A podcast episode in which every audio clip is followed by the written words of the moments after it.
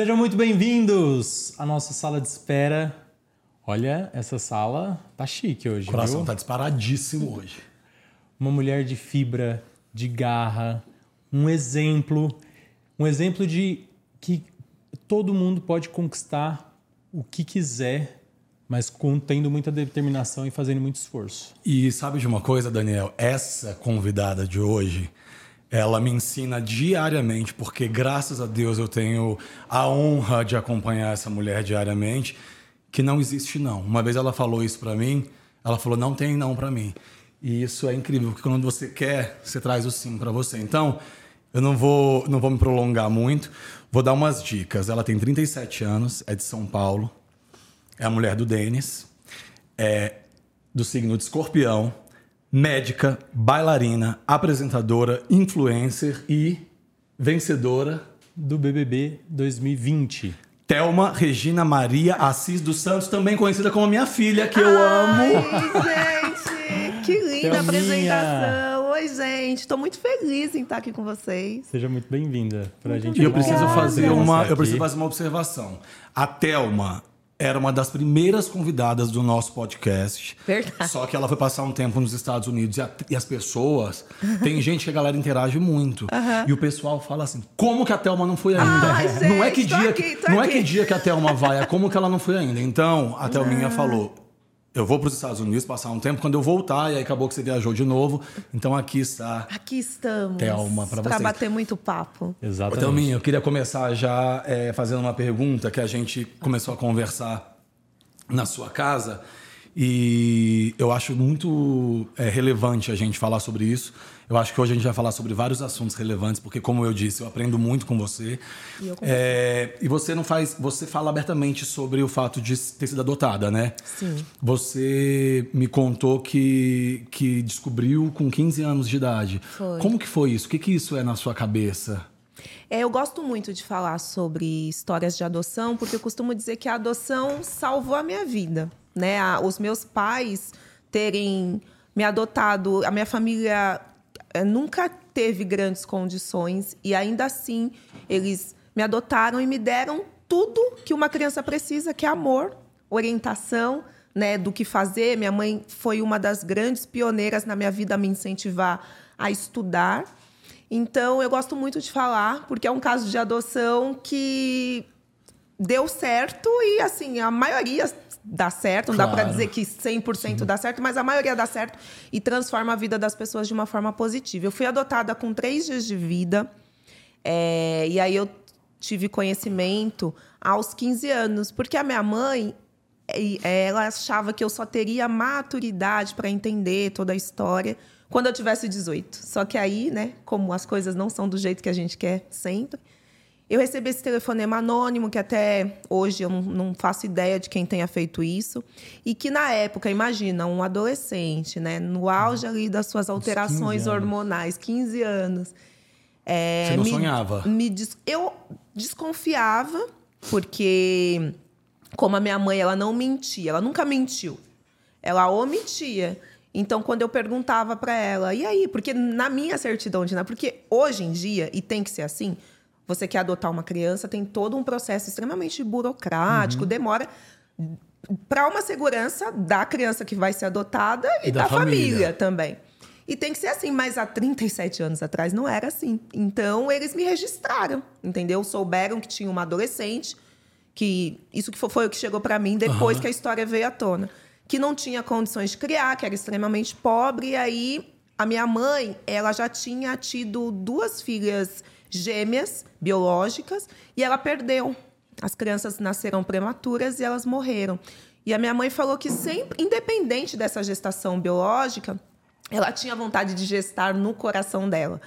E ela trabalhava no Tribunal de Justiça, então ela já tinha entrado na fila de adoção, só que nunca acontecia. Imagina uma família classe média baixa, se já é difícil, né? Para quem tem condições, imagina naquela Imagina época. época. Nunca chegava a vez dela adotar. E aí ela ficou sabendo dessa adolescente que não tinha condições de criar e falou: Ó, eu vou dar essa criança. E aí a minha mãe me registrou. É. E aí na minha certidão tá escrito nasceu em casa. E eu falava, gente, uma criança que nasceu em casa, vocês têm uma história para contar, né? Chamou a vizinha, chamou a parteira, né? Escapou, né? ali, Como eh, foi? E eles não tinham nenhuma história. Era meio que um, um você, breu, também, assim. você também não perguntava muito. Eu acho que é um, um instinto, assim, né? Eu não afundava muito no assunto. Então eu tinha aquela desconfiança, mas a certeza só veio dessa forma bem dolorosa. Mas assim, ao mesmo tempo que foi dolorosa, ela foi bem resolvida rapidamente. Eu fiquei uns dois dias assim, totalmente fora do ar. E aí depois eu parei para pensar que eu não seria quem eu era até aquele ponto, com 15 anos, se eu não tivesse tido o amor daquela família. E foi num momento muito sensível também. A gente tinha perdido minha avó materna.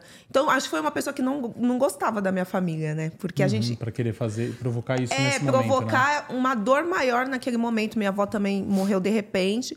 Aí eu falei, eu não vou piorar a situação, sabe? Eu vou abraçar esses pais que me amaram. E a gente seguiu. Eu virei essa página. É, não é um, eu não fui atrás de- da outra família. Eu entendo que a minha família é a que me deu amor e a que me criou. Eu ia te perguntar isso, você nunca teve. Nunca tive curiosidade, nem vontade, nenhum desejo. Acho que minha história começa. Eu nasci no dia 18 de novembro de 84. A minha mãe falou que eu cheguei toda suja, cagada, mijada, desnutrida. Com um mês depois, aí levou na pediatra e ela falou: olha, essa criança tem saúde, mas ela tá desnutrida. Minha mãe falou que parecia assim um ratinho de pequenininho, não tinha nada assim. na- provavelmente nasci prematura, né? E ela cuidou, ela deu, deu muito amor. Então a minha história começou ali.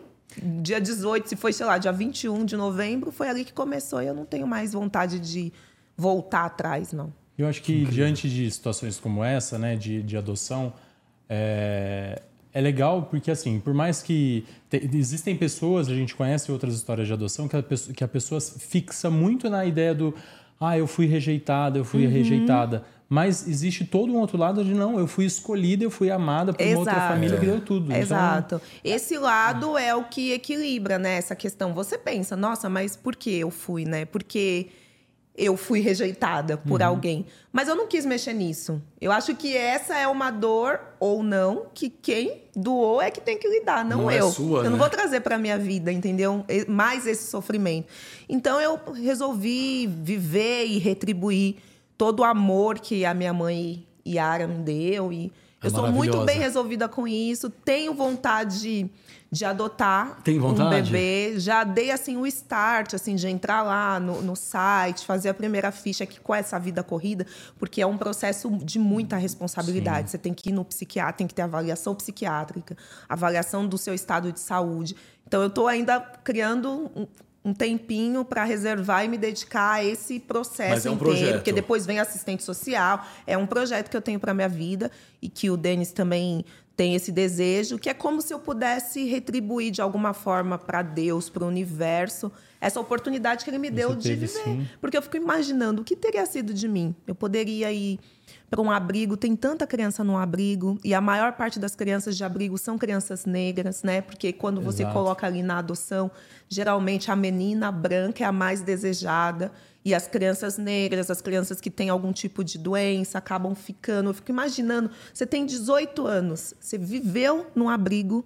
Você imagina você começar a sua vida? Amanhã você tem 18 anos e você é um adulto, você não tem do família. nada, sem você... preparo nenhum. né? Mas e a gente sempre tem que se colocar no lugar também da pessoa que colocou para adoção, porque a gente não sabe em que condições que estavam. Uhum. É, por mais que, que a gente fale, ah, é uma forma de rejeição, mas na verdade também pode ter sido uma demonstração de amor para ela reconhecer que de certa forma ela naquele momento ela não tinha condições para continuar. Sim. Né? Uma das frases bem emblemáticas suas no BBB 20, eh, 2020 foi falar que você aprendeu a lidar com a rejeição desde o início por conta disso e que isso te tornou mais forte, né? Então Sim. você é parte dessa construção, né? Sim. Ali no BBB, eu acho que foi um grande resumo de muitas coisas que eu já tinha passado na minha vida.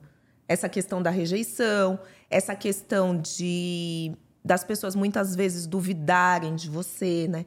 Durante a minha edição, é, eu fui a última a ganhar seguidor, a última a ser verificada pelo Insta é, muitas pessoas falavam, nossa, ela não vai ganhar de jeito nenhum, sabe? Muitas pessoas lá de dentro, participantes, saía, a pessoa tinha saído, né? Ou seja, se eu tava lá dentro, eu tinha mais chance e na cabeça da pessoa não passava que eu pudesse ser campeã, a pessoa declarava isso abertamente. E isso tudo eu já tinha passado na minha não era vida. novidade, né? Então acho que o BBB foi assim um grande desfecho para essa fase da minha vida de que eu estava vindo ali de muita luta e muita dor acumulada. Então eu já tinha tido uma grande realização pessoal que tinha sido entrar para medicina e me formar Sim. como médica, que foi uma luta. E aí depois vem o BBB meio que para arrematar tudo isso, sabe? Do tamanho da, da força que eu tinha, que eu nem sabia que eu tinha. Que demais. E eu acho também que tem uma coisa de destino. né? Sem falar em religião ou em nada, mas eu acho que tem uma coisa de destino, porque obviamente tem a sua escolha no meio dos caminhos, mas você poderia ser revoltada ou Sim. se sentir amada. Você preferiu se sentir amada. Sim. Você poderia, então assim, eu acho que você sempre venceu na força, né? Então isso aí é é uma estrela que enfim, não vai parar de brilhar nunca. Ai, Ô, Thelminha, me fala uma coisa. E aí tem a paixão pela dança, né? Desde seis anos a gente vê que você tinha loucura com tule, é isso? Você gostava de... É, essa história da dança é muito.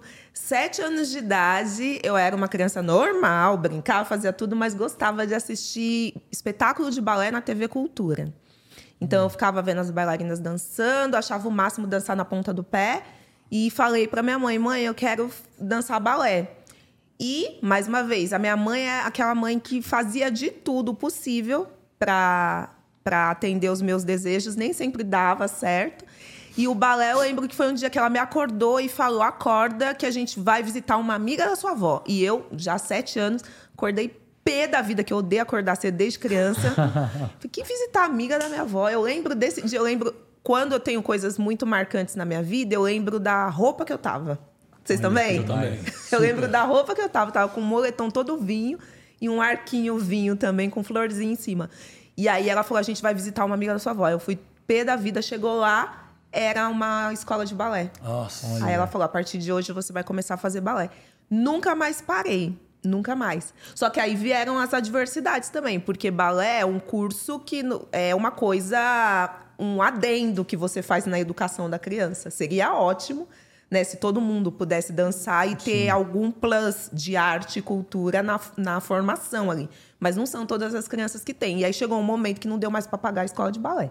Acho que ela pagou um tempinho, mas aí eu já estava muito envolvida e aí eu entrei numa fase de falar, não dá? Eu vou dar um jeito. E aí eu comecei a ir atrás de bolsa de estudo. O balé foi o primeiro lugar que eu consegui bolsa de bolsa estudo. De estudo. Isso com quantos anos também? Eu acho que, deixa eu contar, eu dancei balé até os 22. Eu entrei com 7, lá pelos 14, 15 eu já comecei a fazer audição para tentar bolsa de estudo. Aí eu ficava ligada. Ela segurou as pontas um bom tempo, então, né? É, ela segurou um bom tempo. E era muito, muito assim, porque eu lembro que na escola de balé, no final do ano, tinha aquele espetáculo uhum. para os pais tal. E aí você tinha que dançar de acordo com o número de fantasias que você podia comprar. Então, vamos supor, se você fosse participar de três quadros, você tinha que pagar as três fantasias e tal. E a gente só tinha dinheiro para uma fantasia. Só que eu queria dançar tudo. Óbvio, né? Eu amo dançar, eu queria dançar tudo. Então é muito louco que minha mãe pagava uma fantasia, eu falava: "Não, mãe, tá bom, eu vou participar desse quadro". Mas eu sabia dançar todas as outras. Então eu no ensaio, sabe que incrível. Ah, até me emociono lembrando disso. Eu sabia dançar todas as outras, inclusive o sapateado, que era um curso que eu não fazia porque aí já era demais para minha mãe pagar o balé, eu sapateada ia ser muito. E as minhas amigas do, da escola de balé faziam tudo, né? Porque eram aquelas crianças que, que tinham condição, então fazia balé, fazia jazz, fazia sapateado, passava a tarde, meio período fazendo cursos. E eu, minha mãe falou, escolhe um. E aí eu escolhi o balé. Mas sou muito feliz em, em ser bailarina. Eu acho que foi aonde eu trouxe coisas para minha vida. O pessoal fala da postura, a própria disciplina mesmo, né? Balé é um curso que tem que ter disciplina e tal. Ô, Thelminha, e aí do balé é, para a escola de samba, foi uma coisa para passista da Mocidade Alegre, né? É, que, que época que foi? Porque tá super ligado, né? Tá conectado. O balé o balé, eu fui ali, eu entrei na faculdade de medicina, até o segundo ano da faculdade eu ainda tentei conciliar com balé, porque aí eu entrei para uma companhia de dança pequena que fazia parte ali da minha escola, a gente dançava muito. Aí, um pouquinho antes, voltando um pouquinho antes, realizei sonho, fui para o Festival de Dança de Joinville, que é o maior festival de dança que a gente tem aqui no Brasil. Com essa escola de balé, eu dancei muito. Assim, eu matei minha vontade de ir pro palco. Foi ali também que eu comecei a ter contato com luz, com câmera, com palco. Eu gostava muito disso. Aí eu entro na faculdade de medicina, que é muito puxada. Como eu era bolsista, não tinha muito como conciliar. Eu ainda tentava fazer aula de balé, porque a faculdade era no interior de São Paulo. Eu ficava de segunda a sexta. Quando eu voltava, eu ainda fazia aula de balé no sábado de manhã. Só que chegou uma época que foi não dá. O único dia que eu tenho para dormir é o sábado e o domingo. Eu não vou mais. E aí eu fui me desligando um pouquinho do balé. Pra dedicar à faculdade. É, só que nessa época eu já era maior de idade. E aí que minha mãe me deu a carta de autorização na cabeça dela para eu frequentar a escola de samba. Que já tinha essa vontade, só que já ela não deixava. Já tinha de antes. Ah, você não ia beber para a escola, então? Não ia. Porque a minha família, ela sempre admirou o samba, mas não, não frequentava a escola de samba entendeu? Você, nas, você é do bairro da Mocidade bairro Alegre? do Limão, que é o que Limão. é da, da Mocidade. E eu vivia pedindo para minha mãe, me deixa ir para escola de samba. Mas como ela não ia, aí não me deixava ir sozinha. Ah, quando você tiver 18 anos. Tudo na minha vida da minha mãe é 18 anos. Quando você tiver 18 anos, você vai. E aí, quando eu fiz 18 anos, falei, não, preciso ir. E a moça, eu sempre gostei de várias escolas, gostava da Vai Vai também, que a minha mãe, ela gosta ela ama a mocidade, mas o coração dela é mais da Vai Vai. Ah, As é? poucas vezes que ela me levava, era na Vai Vai. Aí tudo bem. Aí uma tia falou: Não, eu conheço uma menina lá da mocidade que pode ir com você. Aí eu fui. Aí eu entrei na mocidade pela bateria. Com 18 anos. Lá pelos. eu- Não, eu já tinha. Deu um delayzinho, porque teve dois anos da minha vida que eu não fiz nada. Eu só estudei para entrar na medicina. Foram dois anos de cursinho. Aí depois eu voltei a viver. Nos dois anos de cursinho eu não tinha vida social, não tinha nada. Aí eu entrei na medicina, tô na faculdade, agora vou voltar a viver, vou ter minhas coisas sociais. E a escola de samba foi uma. Aí essa menina me levou, eu entrei pela bateria, toquei na bateria um tempo, mas a paixão pela dança. Aí eu vi as meninas dançando, falava, eu quero dançar como elas. Aí fiz audição, passei para fazer comissão de frente. Aí dancei um ano na comissão de frente da mocidade. E aí depois falei, não, mas eu quero ir com as passistas, é brilho, é pluma, é, é, né, pinta, é o É, close, é a montação, eu amo isso. Aí entrei para a ala de passista. Então mas você, isso já foi, faz- foi muito tempo andou depois. por vários setores ali da Eu já, escola. desfilei, eu já desfilei em cima do carro, morrendo de medo de cair de lá de cima, porque eu não desfilo em carro, gente, eu morro de medo. Já desfilei em comissão, já desfilei na bateria, já desfilei como passista, já desfilei fazendo é, arte cênica. No, Inclusive tudo. no último carnaval que a- a- você veio como... Na comissão de novo. É, no Nossa Senhora Aparecida, né? Foi Clementina de Jesus, mas é que a, a Clementina tem uma história que a voz dela, ela começou a tomar consciência do poder da voz dela na igreja. Então a mocidade fez uma homenagem como se a voz dela tivesse sido santificada dentro do desfile. Então, como eu estava representando a Clementina, então teve aquele momento de santificação, entendeu? Que foi uma coisa, né? Foi uma coisa, né? Porque é muito legal você é, vir representando a personagem do enredo, né? É. Muito Não, e legal. responsabilidade, né? Abrir a escola, né? Responsabilidade, comissão é quesito. Ainda bem que a gente tirou 40, nota. Graças. Thelminha, é, como você contou, tanto em relação ao balé, eu acredito que em outros momentos você teve isso, como que era para você, ainda enquanto criança ou adolescente, perceber já desde cedo contrastes sociais, a limitação que às vezes o dinheiro podia trazer para realizar determinadas vontades, sonhos, como era até a minha criança percebendo que você tinha aquela vontade de fazer um monte de coisa, mas a condição social da sua família naquele momento dava para só até certo ponto. Muito boa sua pergunta. Durante um tempo, a gente demora a perceber, para ser sincera. Porque os pais, eles, independente se é uma família super privilegiada ou uma família pobre, o pai quer dar o melhor para seu filho. né, dentro ali do, da sua condição. E a minha mãe era essa pessoa. Hum. Só que tinham duas coisas que eu acho que toda criança preta passa, assim. Primeiro é você tem que ser duas vezes melhor. Você tem que ser melhor. Você tem que mostrar. Porque eu acho que os pais já trazem isso, né? Sim. De muito racismo, de muito preconceito, das pessoas quererem diminuir. Então a minha mãe falava: você nem quando você estiver na sala de aula, nenhuma mosca tira a sua atenção. Porque se você chegar aqui com uma nota menos que oito, você vai ver só. Então minha mãe sempre foi essa pessoa que me. E hoje eu entendo que era. Parecia assim uma mãe é, brava mas, na verdade, era uma atitude de proteção que ela Zelo, tinha. Né? É. Mas o racismo caiu para mim a ficha a primeira vez foi numa situação que tinha a ver com o balé, porque aqui em São Paulo, onde você encontra brilhos, é, lantejoula, tudo é na 25 de março.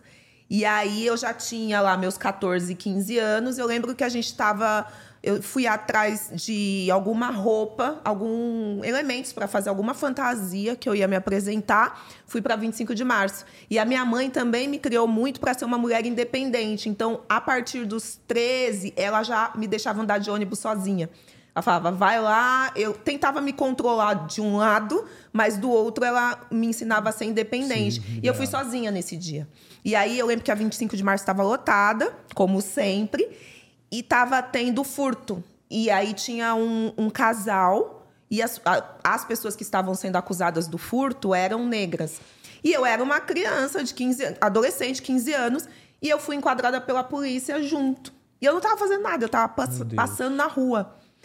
E aquilo, ali eu, foi a primeira vez que eu senti o racismo me atravessando, assim.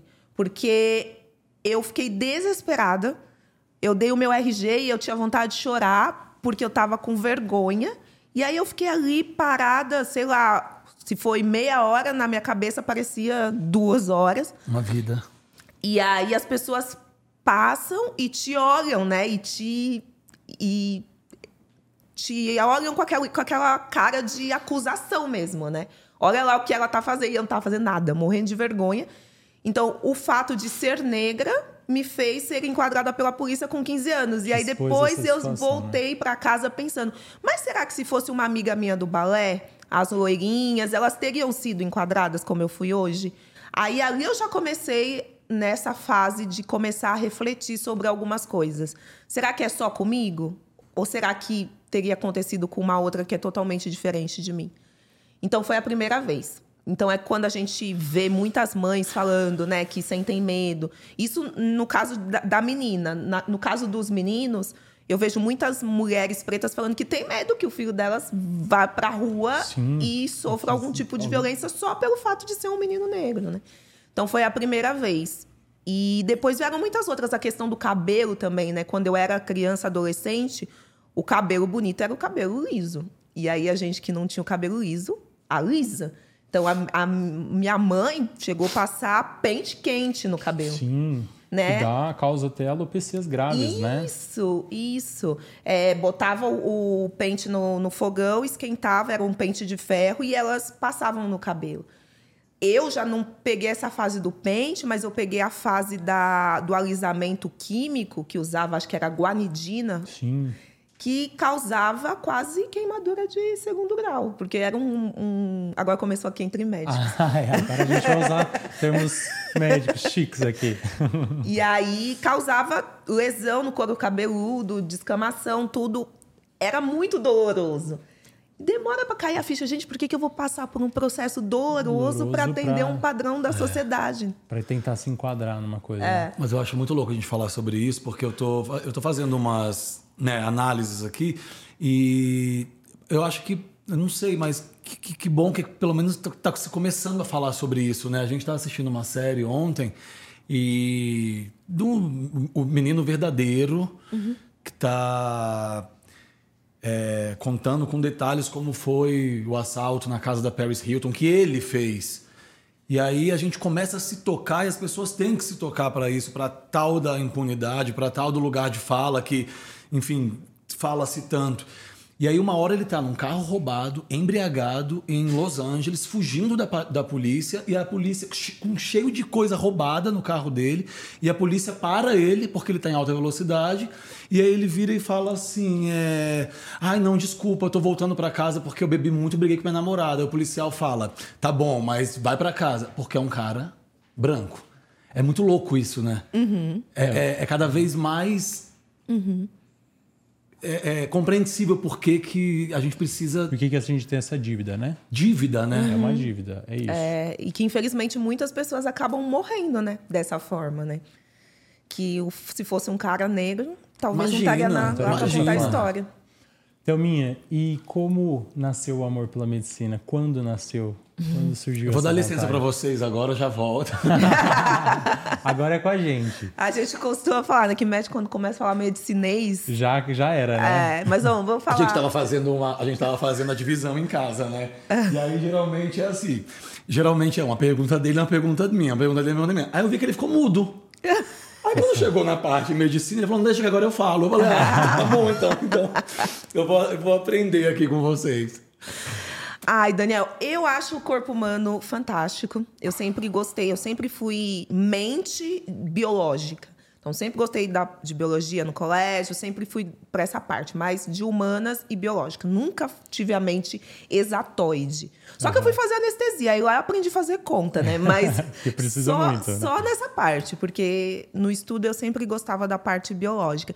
E eu sempre tive muita curiosidade em entender como o corpo humano funcionava. E tem a parte social também. Gente, tudo na minha vida a gente vai para uma reflexão social. Desculpa, mas, Mas é, é, tem- isso. tem total e hoje em sentido. dia, que eu só caiu minha ficha hoje também, porque na minha família a gente perdia as pessoas muito cedo. Então, as mulheres morriam muito cedo, é, muitas pessoas morrendo de doença cardiovascular, que é o mais comum né, na- no Brasil até hoje.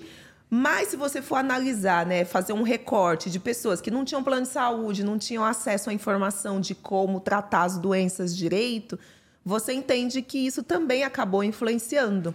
Na minha família hoje, na minha faixa etária, eu sou a única pessoa que tem mãe. Porque os meus primos da minha faixa etária são órfãos há muito tempo. Perderam os pais em decorrência dessas doenças. Então, eu acho que, de tanto ver gente da minha família morrer precocemente, isso também me instigou. Então, eu falo que, inicialmente, eu entrei para a medicina por gostar de estudar ciências biológicas e para tentar cuidar das pessoas que eu amo. E aí, quando você está na medicina e você entende que o conhecimento que você adquire é tão grande e de tanta responsabilidade que acaba sendo muito gostoso e prazeroso você ajudar pessoas com, com isso. Mas inicialmente o que me pegou foi isso. Tanto que o primeiro diagnóstico que eu fiz, que eu falo, foi o diabetes da minha mãe. Porque eu conto isso até no meu livro. A minha mãe foi no banheiro, fez xixi, esqueceu de dar descarga e o xixi encheu de formiga. E aí eu falei, mãe. Aí eu fiz uma experiência, olha a mente de quem, de quem é. E já é, já é apaixonado É. pela medicina. Fiz o xixi e não dei descarga também. E o meu xixi não encheu de formiga. Aí eu falei, nossa, mas então tem alguma coisa estranha. Eu falei, mãe, eu acho que tem açúcar no seu xixi, porque só você que foi no banheiro e encheu de formiga. Você tá brincando. Sério. E aí ela foi no postinho e recebeu um telegrama. Naquela época, o postinho intimava pelo telegrama falando: vem correndo que o seu diabetes está nas alturas. Altíssimo. E ali eu falei, tá vendo? Eu acho que eu tenho esse. Eu vou pra medicina mesmo. Então já é de adolescente dessa época, uns decisão- 14, 15 anos, que eu falava que eu queria ser médica. E como é para uma adolescente preta decidir seguir a carreira da medicina? Porque eu acho que tem muita gente que não tem a noção da, das barreiras, da dificuldade. É, você tinha Mulher, alguma né? mulher? é, Uhum. Você tinha alguma referência? Você tinha alguém? Alguma? Você teve alguma ajuda? Como que, que foi isso? Nenhuma. Totalmente assim, sem referência, até porque a minha geração da minha família, esses primos que não tem mais pai, não tem mais mãe, é a primeira geração que alcançou a universidade. Todo mundo hoje tem seu diploma, mas foi a nossa primeira geração, então era zero referência. Era só pelo sonho de ter uma profissão e de ter mais qualidade de vida. Eu sempre fui muito estudiosa, então eu acha, eu ia bem na escola, e eu achava que entrar para a faculdade era só mais uma prova em que eu iria bem. Eu ouvia as pessoas falando vestibular, vestibular. Eu falava, tudo bem, eu sento, estudo e eu vou passar no vestibular, porque eu sempre fui uma boa aluna. Mas quando caiu a minha ficha de que não era tão simples assim, uhum. foi um baque. Porque aí eu comecei a bater de frente com o sistema, né? Que quando você estuda, porque assim, eu não estudei a vida inteira em escola pública. É, a minha mãe, quando, ela, a, quando entrava um pouquinho mais de dinheiro, ela me colocava na escola particular. particular. Tá. Aí perdi o emprego, não tinha mais dinheiro, eu ia para a pública. Você então, mudou muito de escola? Muito. Acho que eu estudei em umas quatro, cinco escolas. Sempre na Zona Norte. Sempre ali na Zona Norte. E aí ficava pública particular, pública particular. Quando eu fui para o ensino médio, que acho que é um dos principais, Super importante antes de entrar no né? vestibular, eu fui para a pior qualidade. Eu fui estudar à noite na escola pública. Eu falo pior não pelos profissionais que estão lá, mas assim, quase não tinha aula, pessoal, entendeu? Era é, a muito. A turma também não ajuda. Não porque... ajuda, estourava portão, ia todo mundo embora, a diretora cancelava a aula. Era um caos. O povo que balada depois. Isso, era um caos. É, e tem muita gente que trabalha durante o dia. Trabalha não durante rende o nada dia, não rende. E eu estudei em escola pública, mas eu falo que nada é por acaso, porque esses três anos de escola pública, não que eu não tenha aprendido nada, mas ficou muito defasado mas foi o que me deu é, acesso a ter oportunidade de entrar depois, porque eu estudei com bolsa de estudo na, na PUC, na escola particular. Então, quando eu falo, quando uma coisa não dá certo, lá na frente você entende, esse é um dos casos, exemplos que eu tenho na vida. Porque quando eu estava na escola pública, eu estava assim muito frustrada com tudo aquilo. Aí eu saí e falei, vou fazer cursinho e o cursinho vai me ajudar a nivelar. Imagina, quando eu cheguei no cursinho, o primeiro cursinho, Falei, gente, eu não sei nada. É uma guerra de leão, né? É. Eu não sei nada. E o pior, o primeiro cursinho que eu fui era um dos mais baratos. E quem estava prestando medicina não estava lá. Sim. Aí eu via gente prestando direito, prestando todos os tipos de profissão, mas o pessoal de medicina não estava. Porque o pessoal de medicina fazia cursinho o dia inteiro, e os cursinhos, os melhores cursinhos, né, os mais caros. E aí eu falava assim para minha mãe: eu tenho que estar junto com os meus concorrentes, senão não vou entrar nunca. Eu tenho que ter o mesmo cursinho que eles. Aí minha mãe falou: mas o, os, esses cursinhos eu não posso pagar. Eu falei: eu vou conseguir uma bolsa. Aí ficava prestando prova para conseguir a bolsa abater do cursinho. do cursinho. Aí como Conseguiu? eu consegui abater, eu acho que 50%, um pouquinho mais do valor. Gente. Aí cheguei para minha mãe e falei assim: "Mãe, passei nesse cursinho e esse eu vou ter que ficar o dia inteiro". A minha mãe também, por isso que eu falo, hoje eu faço tudo pela minha mãe, porque ela foi uma guerreira do meu lado, sabe? E esse, mesmo abatendo o valor, ainda era pesado. Mas ela falou: "Vambora". E aí eu falei: "Eu vou me dedicar, porque aí você já é quase adultos, eu já tinha o quê? 18 anos. Aí você tem sua família que precisa que você entre para o mercado de trabalho para ajudar em casa. Ajudar em Isso casa. acontece com muitos jovens, gente. Muitos jovens. Hum. E aí o jovem tem o sonho de fazer uma universidade, ter uma profissão, mas ele acaba tendo que botar comida em casa, não consegue se dedicar aos estudos. E eu sabia que se eu parasse tudo e fosse trabalhar para ajudar em casa, eu não ia conseguir voltar, voltar para esse sim. ritmo de estudar, de claro. me dedicar só ao estudo. Mas ao mesmo tempo eu falava, e se eu não passar? E se eu não passar? Aí chega a prova de vestibular, é cara a inscrição. Eu lembro, eu ia para fila de isenção. Eu ficava muito ligada. Então, tem prova que se você for, sei lá, meses antes, você declarar que você não tem condição, você consegue isenção da prova. Você não paga a inscrição. Aí nisso eu ia me inscrevendo em várias coisas, até que eu consegui através da bolsa. Mas assim, foi cada não de vestibular, quando eu não ia para a segunda fase da FUVEST, eu lembro que eu passei uma noite toda chorando porque eu não ia para a segunda fase da FUVEST. Eu falava, meu Deus, vai ser muito difícil. Uma vez eu fui fazer uma visita guiada na USP. Aí encontrei umas meninas lá que tinham estudado no melhor, nos melhores colégios de São Paulo. E elas falavam: não adianta, quem não estudou em bom colégio não consegue entrar.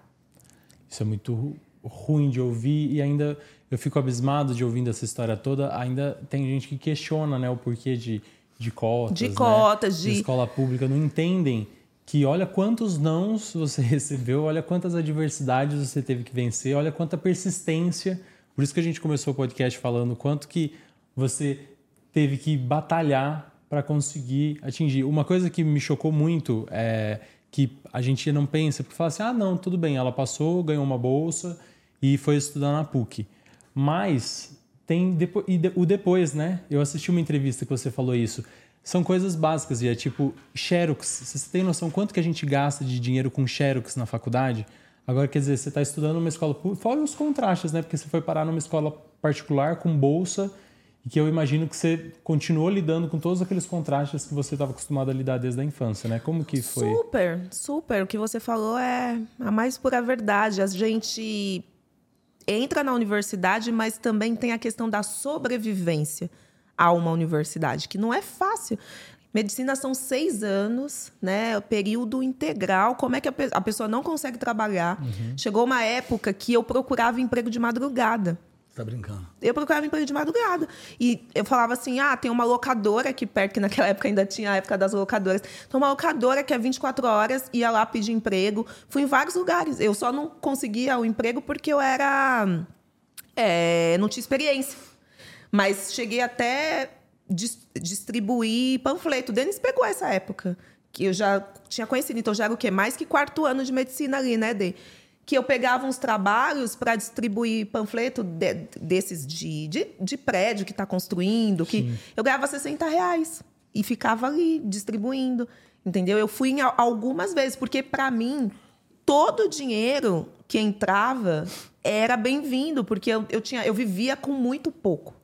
Né? Eu vivia, o, o governo dava uma bolsa de 300 reais, o aluguel era 250. 250 já de, de uma república, que eu já uhum. dividia com as outras meninas. Qual cidade era isso, Thelminha? Sorocaba. Sorocaba. Sorocaba, beijo para Sorocaba, uma cidade que eu falo que eu sou quase sorocabana, que eu passei nove anos. Tudo que eu sei de medicina, grande parte, eu aprendi lá. lá. E é isso, você chega totalmente perdida, porque todo mundo chega perdido, porque é, a maioria é, é. a maioria sai da sua casa, vem de outros estados, de outra cidade. Só que de pro de ProUni, né, que era o pessoal que tinha a bolsa, eram só cinco pessoas. E a gente ainda pegou a primeira turma, foi lá atrás, 2006. Então ainda tinha um preconceito com a gente. Sim. Porque a, o nosso processo seletivo era através da prova do Enem. E aí quem tinha entrado pelo vestibular da PUC falava assim: vocês são burros, né? Entraram pelo Enem, vocês não vão conseguir estudar medicina. Eu lembro de um menino da minha Meu turma Deus. falando isso. Mas não assim, chamando de burro na nossa cara, mas nas entrelinhas. Falando assim, como é que vocês vão conseguir acompanhar o curso? E os praunistas eram, assim, os que mais estudavam. Gente, eu sabia que se eu perdesse aquela bolsa, era 3.500 a mensalidade. Acabou. Eu não ia não mais opção, estudar. Né? Não uhum. ia mais estudar. E para morar, é muito difícil. É, onde você vai morar? Comer. Você pensou em desistir, Thelminha, alguma hora? Nunca. Não? Nunca. Igual no BBB. Quando eu entro numa coisa é para não desistir. A não ser que eu me convença de que aquilo não tá me fazendo bem. Ou não faz mais sentido. Não né? faz mais sentido para mim. Nunca pensei em desistir. Falei, eu durmo na rodoviária, mas eu não desisto disso aqui, não. E foram seis anos muito difíceis, muito difíceis, porque aí veio tudo, né? Além de todas essas adversidades, Aí meu pai ainda tentava me dar uma ajuda. Meu pai era gráfico. Então trabalhava lá na gráfica, tentava me dar uma ajuda. Quando foi no quinto ano, meu pai abriu um diagnóstico de linfoma. E aí ele ficou muito mal e parou de trabalhar. Aí, além de tudo, ainda tinha um pai desempregado. Então foi, foi muito difícil. Tanto que a minha formatura, eu fiquei tão feliz, mas tão feliz. É, foi um um dia de tanta realização que eu fiquei até doente depois. Acho que deu uma queda na imunidade. Na imunidade. Eu fiquei até do, doente do depois da minha formatura. Você ter conseguido realizar é. esse sonho, né? Foi. Foi pancada, mas valeu a pena. E a anestesia você fez lá mesmo, na PUC? Fiz. O bom filho a casa tornou. Uhum. depois de um ano, eu 2011 eu formei. Aí 2012 saí louca para trabalhar, que aí foi aquele ano. Seu dinheiro, né? Que aí você começa a ganhar dinheiro. Aí eu falei, meu Deus. Aí foi, eu fui comprar o celular. Eu fui comprar minhas primeiras coisas, comprar roupa. Denis, você lembra quando a gente saiu para comprar roupa? Eu tô com o meu stylist aqui. comprar roupa para atender. 2012. Porque eu não tinha roupa. roupa. Aí eu fui comprar uns sapatinhos de saltinho, umas roupinhas para poder ir atender. E era muito feliz. Aí fui atender no postinho, na UBS. Trabalhei... Lá em Sorocaba ou você veio aqui trabalhar aqui? em São Paulo. Veio pra cá. Porque eu tava com muita saudade da minha família. E meu pai tava doente, né? Uhum. Então, programa de saúde da família. Depois fui pra, pra AMA. Trabalhei muito no SUS. Mais, mais tempo da minha... Eu trabalhei durante 10 anos atuando. E grande parte disso foi no SUS. Trabalhei com ambulância. Que é a maior escola de vocês, né? É uma grande escola. É. Porque você trabalha ali com o que tem, né? Muitas vezes falta muita coisa e você Ou trabalha tem com muita história marcante de paciente? Ai, tem de tudo, assim. Mas eu costumo dizer que são histórias marcantes, sim. Mas de todas elas você tira um aprendizado, assim, sabe? A residência, Daniel pode falar, é uma, uma fase que você é médico. Acho que todo mundo passa por um, uma coisa assim, meu Deus, deixa eu respirar fundo aqui. Você é médico, mas você não sabe nada não, daquela é, né? especialidade. Né? Então é, é muito difícil lidar né, com Sim. essa impotência. Eu via os anestesistas e anestesista é muito dinâmico. E como a gente lida com drogas muito fortes, você tem que ter um raciocínio muito rápido para resolver e muitas vezes se antecipar o que está acontecendo. Sim. E eu via eles levantando cinco hipóteses de um negócio que estava acontecendo e eu falava, meu Deus, eu nunca vou conseguir ser assim. Mas a curva de aprendizagem, no começo tem umas, uns morrinhos, depois você vai. Decola. Só de, decola. E é muito. Tem muita coisa, né? Porque aí você. Residência você dá muito plantão, são 60 horas semanais. E aí você dá muito plantão, muita noite sem dormir, muita, um, uma rotina bem puxada. Você vê muita coisa, muita história triste, muitas vezes você fica mal, né? Perder paciente é muito ruim, né? Quando perde. Tem que ter muita. É. Muitas vezes você se coloca no lugar do paciente. Às vezes é uma paciente da sua idade. Às vezes é uma paciente que lembra sua mãe, que lembra seu pai. É. Entendeu? E ser o primeiro médico da família também nossa! Tem o, o, o, claro, o lado bom, né? Que é aquela admiração incrível, mas tem o seu peso também, né, Thelminha? Tem. tem. E, e como foi lidar com o seu pai doente em casa? Ai, Daniel, não foi fácil, porque o linfoma que meu pai teve, primeiro que é, as doenças hematológicas, né, do sangue, geralmente elas têm um diagnóstico um pouco difícil de ser feito, uhum. né?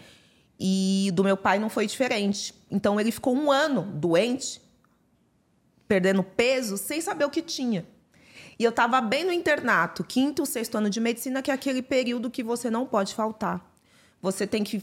É, o nome internato vem de internação. Então uhum. é o médico que está praticamente internado junto com o paciente, porque ele vive lá. No hospital. Vive dentro do hospital. E eu não poderia perder esse internato de jeito nenhum. O que, que eu fiz? Levei meu pai para Sorocaba. Chegou a esse ponto. Porque o meu pai tinha que ir para o hospital todo final de semana. A gente tinha que chamar a ambulância para levar para o hospital porque ele estava passando mal. E eu, a única filha, estudando medicina, eu falei, eu vou levar ele. E eu via meus professores de Sorocaba muito bons. E aí eu falei, vou levar ele para Sorocaba para ver se faz esse diagnóstico. Não fez. Veio fazer aqui em São Paulo, no postinho de saúde, para ver como a gente tem que valorizar o SUS, Olha. né? Uma Sim. médica que olhou o raio-x, viu ali uma coisa é, alterada e encaminhou para o HC. E no HC ele fez o diagnóstico. Outro hospital público. Outro hospital público. Maravilhoso. E ali ele entrou como paciente, só que quando saiu o diagnóstico, que eu abri o livro, eu vi que ele tinha um prognóstico de 10 anos, que é a expectativa de vida de 10 anos. E aí bateu uma coisa ruim mas eu falei, vamos embora, vamos tratar, vamos. Pelo menos ele tem um diagnóstico para poder tratar, porque a gente estava perdendo ele sem saber o que ele tinha. E aí foi, desses 10 anos, ele viveu nove. E assim, ele foi meu primeiro paciente e foi muito, muito tenso, assim, muito tenso. Muitas vezes ele estava quase morrendo e eu conseguia chegar em casa e falar Ai, acho que pegou infecção, vamos correr. Aí dava tempo de correr e melhorar.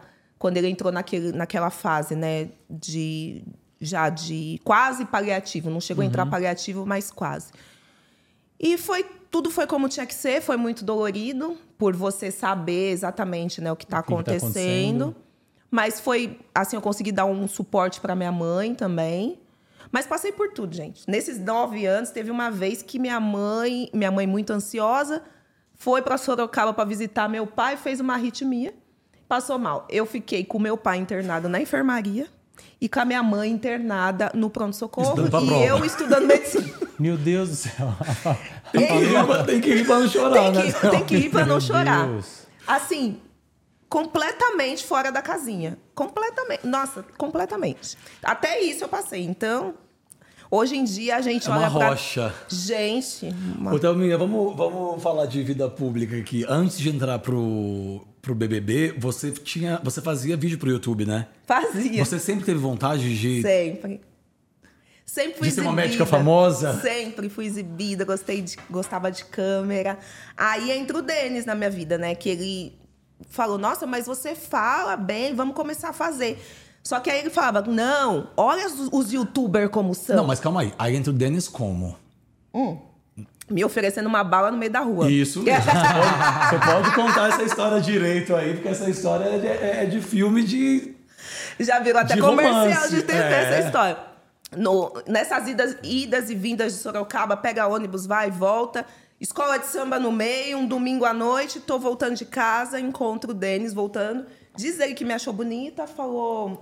É, meio tímido, preciso achar algum jeito de abordar essa menina, ter uma Ah, bala. já tava stalkeando. Tava nada, foi encontro de. A gente fala que é alma gêmea mesmo. Porque tinham quantos ônibus? Passava de 5 em 5 minutos aquele ônibus, né? De 5 em 5 minutos. Ele podia ter pego outro ônibus. A gente nunca nem ia se ver. E aí ele foi, ofereceu a bala. Eu falei, nossa, que estranho, né? Oferecer bala.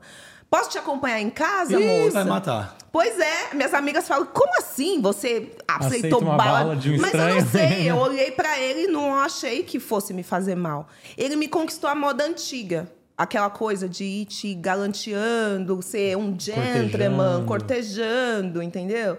Uma vez ligou, falou assim: Olha, eu não esqueci de você.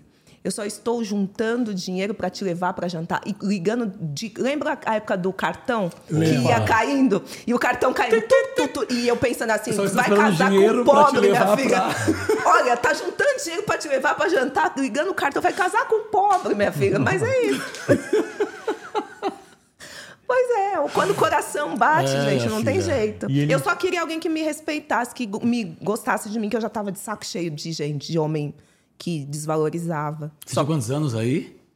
24. E foi ele que 24 deu o start 25. pro, pro YouTube? Isso, porque ele sempre gostou também de foto e vídeo. Aí ele falou: você, você tem o jeito de falar. Inclusive o Denis faz as fotos da Thelminha. a maioria É, das vezes, né, Thelminha? É, muitas delas. E aí ele falou, só que a gente não tem o material. Porque olha os youtubers. É vídeo de qualidade, você tem que fazer uma coisa de qualidade. Aí a gente começou a, a dividir opinião em relação a isso, porque ele queria que a gente começasse quando tivesse isso aqui, ó, esse material aqui. Eu falava, meu amor, a gente não tem dinheiro, vamos fazer com o celular mesmo. E ele falava, não, você vai ser só mais uma no YouTube. E aí a gente. Acho que foi com o celular mesmo, né, Dê? Que, ou você já tinha câmera? Não lembro. E era um canal de quê? Era um canal de tudo. Eu compartilhava é, sobre medicina, sobre o processo até entrar para a faculdade, que tem muita gente que consome esse tipo de material no YouTube, né? De vestibulando essa, essa fase Tá. da vida, que faz parte da vida de muita gente. Carnaval, beauty, eu falava de tudo um pouco. mesmo? Fazia vlog quando eu viajava, depois fazia tudo. Aí tinha 200 seguidores. E cada seguidor que entrava, a gente ficava, olha, mais um, comentou tal coisa, vamos comentar também. Eu lembro da gente. E ele que editava os vídeos na época. E aí a gente deixou lá. Um dos motivos de eu ter entrado no BBB foi o YouTube, foi o, o, o meu canal. Te viram Você ali? foi pela inscrição Não. ou você, você fez inscrição pro BBB? Fiz inscrição, inscrição raiz. normal. É porque um belo dia eu tô lá em casa, daí a gente nessa vibe. 198 seguidores, 199. Aí entra o Thiago Leifert na TV e fala: E você, já fez sua inscrição pro Big Brother? Aí eu falei pra ele: Pronto, Denis, olha aí, Meu eu Deus. entro pro Big Brother, fico famosa e o canal bomba. Lembra, Denis, antes falando isso? Ele falou: "Cê- Que Big Brother? Isso daí é armado. É, gente, eles, eles escolhem o que eles querem. Eu falei, ah, mas não custa fazer a inscrição. Aí fiz. 2019. Foi uma lástima. Eu fui só para a primeira fase. Mas não existe não para mim. Eu falei é. assim, eles não me conheceram. Eles não me conhecem, eles precisam conhecer a minha história.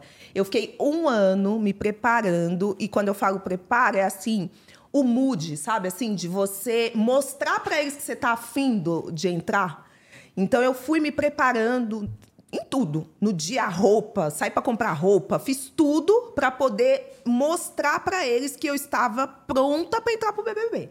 E consegui. Não, não me perguntem como, gente. Não tem macete, mas... Assim, Aquilo que a gente vê ali é verdade? Fica, fica, é, uma, é uma sabatina? Você fica no... É, eu passei por todo o processo. Eu Aquelas fiz minha inscrição mesas. no site. Aí depois eu passei para pra, as fases. Aí depois, aquela parte que aparece para vocês é o que a gente chama, que todo mundo sabe né, na internet, de cadeira elétrica, uhum. que é uma sabatina né? Com várias pessoas é, te Todo perguntando... Todo verde, né? É, te perguntando ali as coisas. Como que você reagiria às coisas, é, situações, como que você é. é. E aquele vídeo foi muito, muito engraçado, porque aquele dia eu saí de lá tão destruída, porque não é fácil sair de uma sabatina da equipe do BBB, né? Eu saí de lá destruída, eu falei, ai amor, eu não entrei, não entrei. Tem Boninho na... Na sua cara, falando é com você. comanda, né? Já nessa última fase. Em algum momento você ficou com medo de a participação do BBB é, te descredibilizar enquanto médica? Todo o tempo, todo o tempo. Eu, o meu maior medo era esse, porque eu nunca tive muito medo de exposição, mas a parte profissional, assim, que às vezes eu até conto que teve um episódio, eu já estava participando do processo seletivo do BBB, eu estava anestesiando e os cirurgiões começaram a falar de BBB. E eles estavam falando mal, porque o BBB, durante muito tempo, tinha uma, uma coisa assim meio pejorativa. Ai, Sim. participou do BBB, que fútil, sabe? Ai, BBB só corpo, né? Que tinha essa época de, do só corpo. Que vergonha alheia. Aí o cirurgião falava pra você assiste BBB? E eu pensando internamente, mal sabia eles que eu vou entrar pro BBB, né? E aí, quando eu entro de verdade, que na verdade a ficha foi caindo aos poucos porque você só tem certeza quando eles vêm te buscar. Uhum. Aí eu tinha muito medo, assim, de falar, nossa, eu vou ser canceladíssima, hum, profissionalmente falando, né?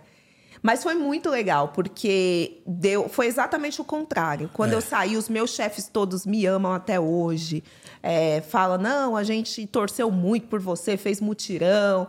Então é muito gostoso, assim, mas eu entrei Ô, com Thelminha, muito medo. E tem uma coisa também que eu acho que o seu, é, em especial, foi muito histórico, né? É, Primeiro por toda a questão social que a gente se viu trancado dentro de casa. Sim, então, sim. eu lembro que minha mãe, lembra, amor? Lembro. Minha mãe, outra... minha mãe, minha mãe não é uma pessoa Big Brother, ela estava aqui em casa quando teve o, a, a, pandemia. a, pandemia. A gente tomava banho para sentar na frente. Era a nossa alegria. A gente fazia, acordava, fazia faxina na casa. Eu fazia uma coisa, minha mãe fazia outra, minha tia fazia outra. A gente, né, tentando maquiar aquela situação. E a alegria do dia era, era sentar para ver. Mas é, além de ser o primeiro, eu acho que levantou questões muito relevantes.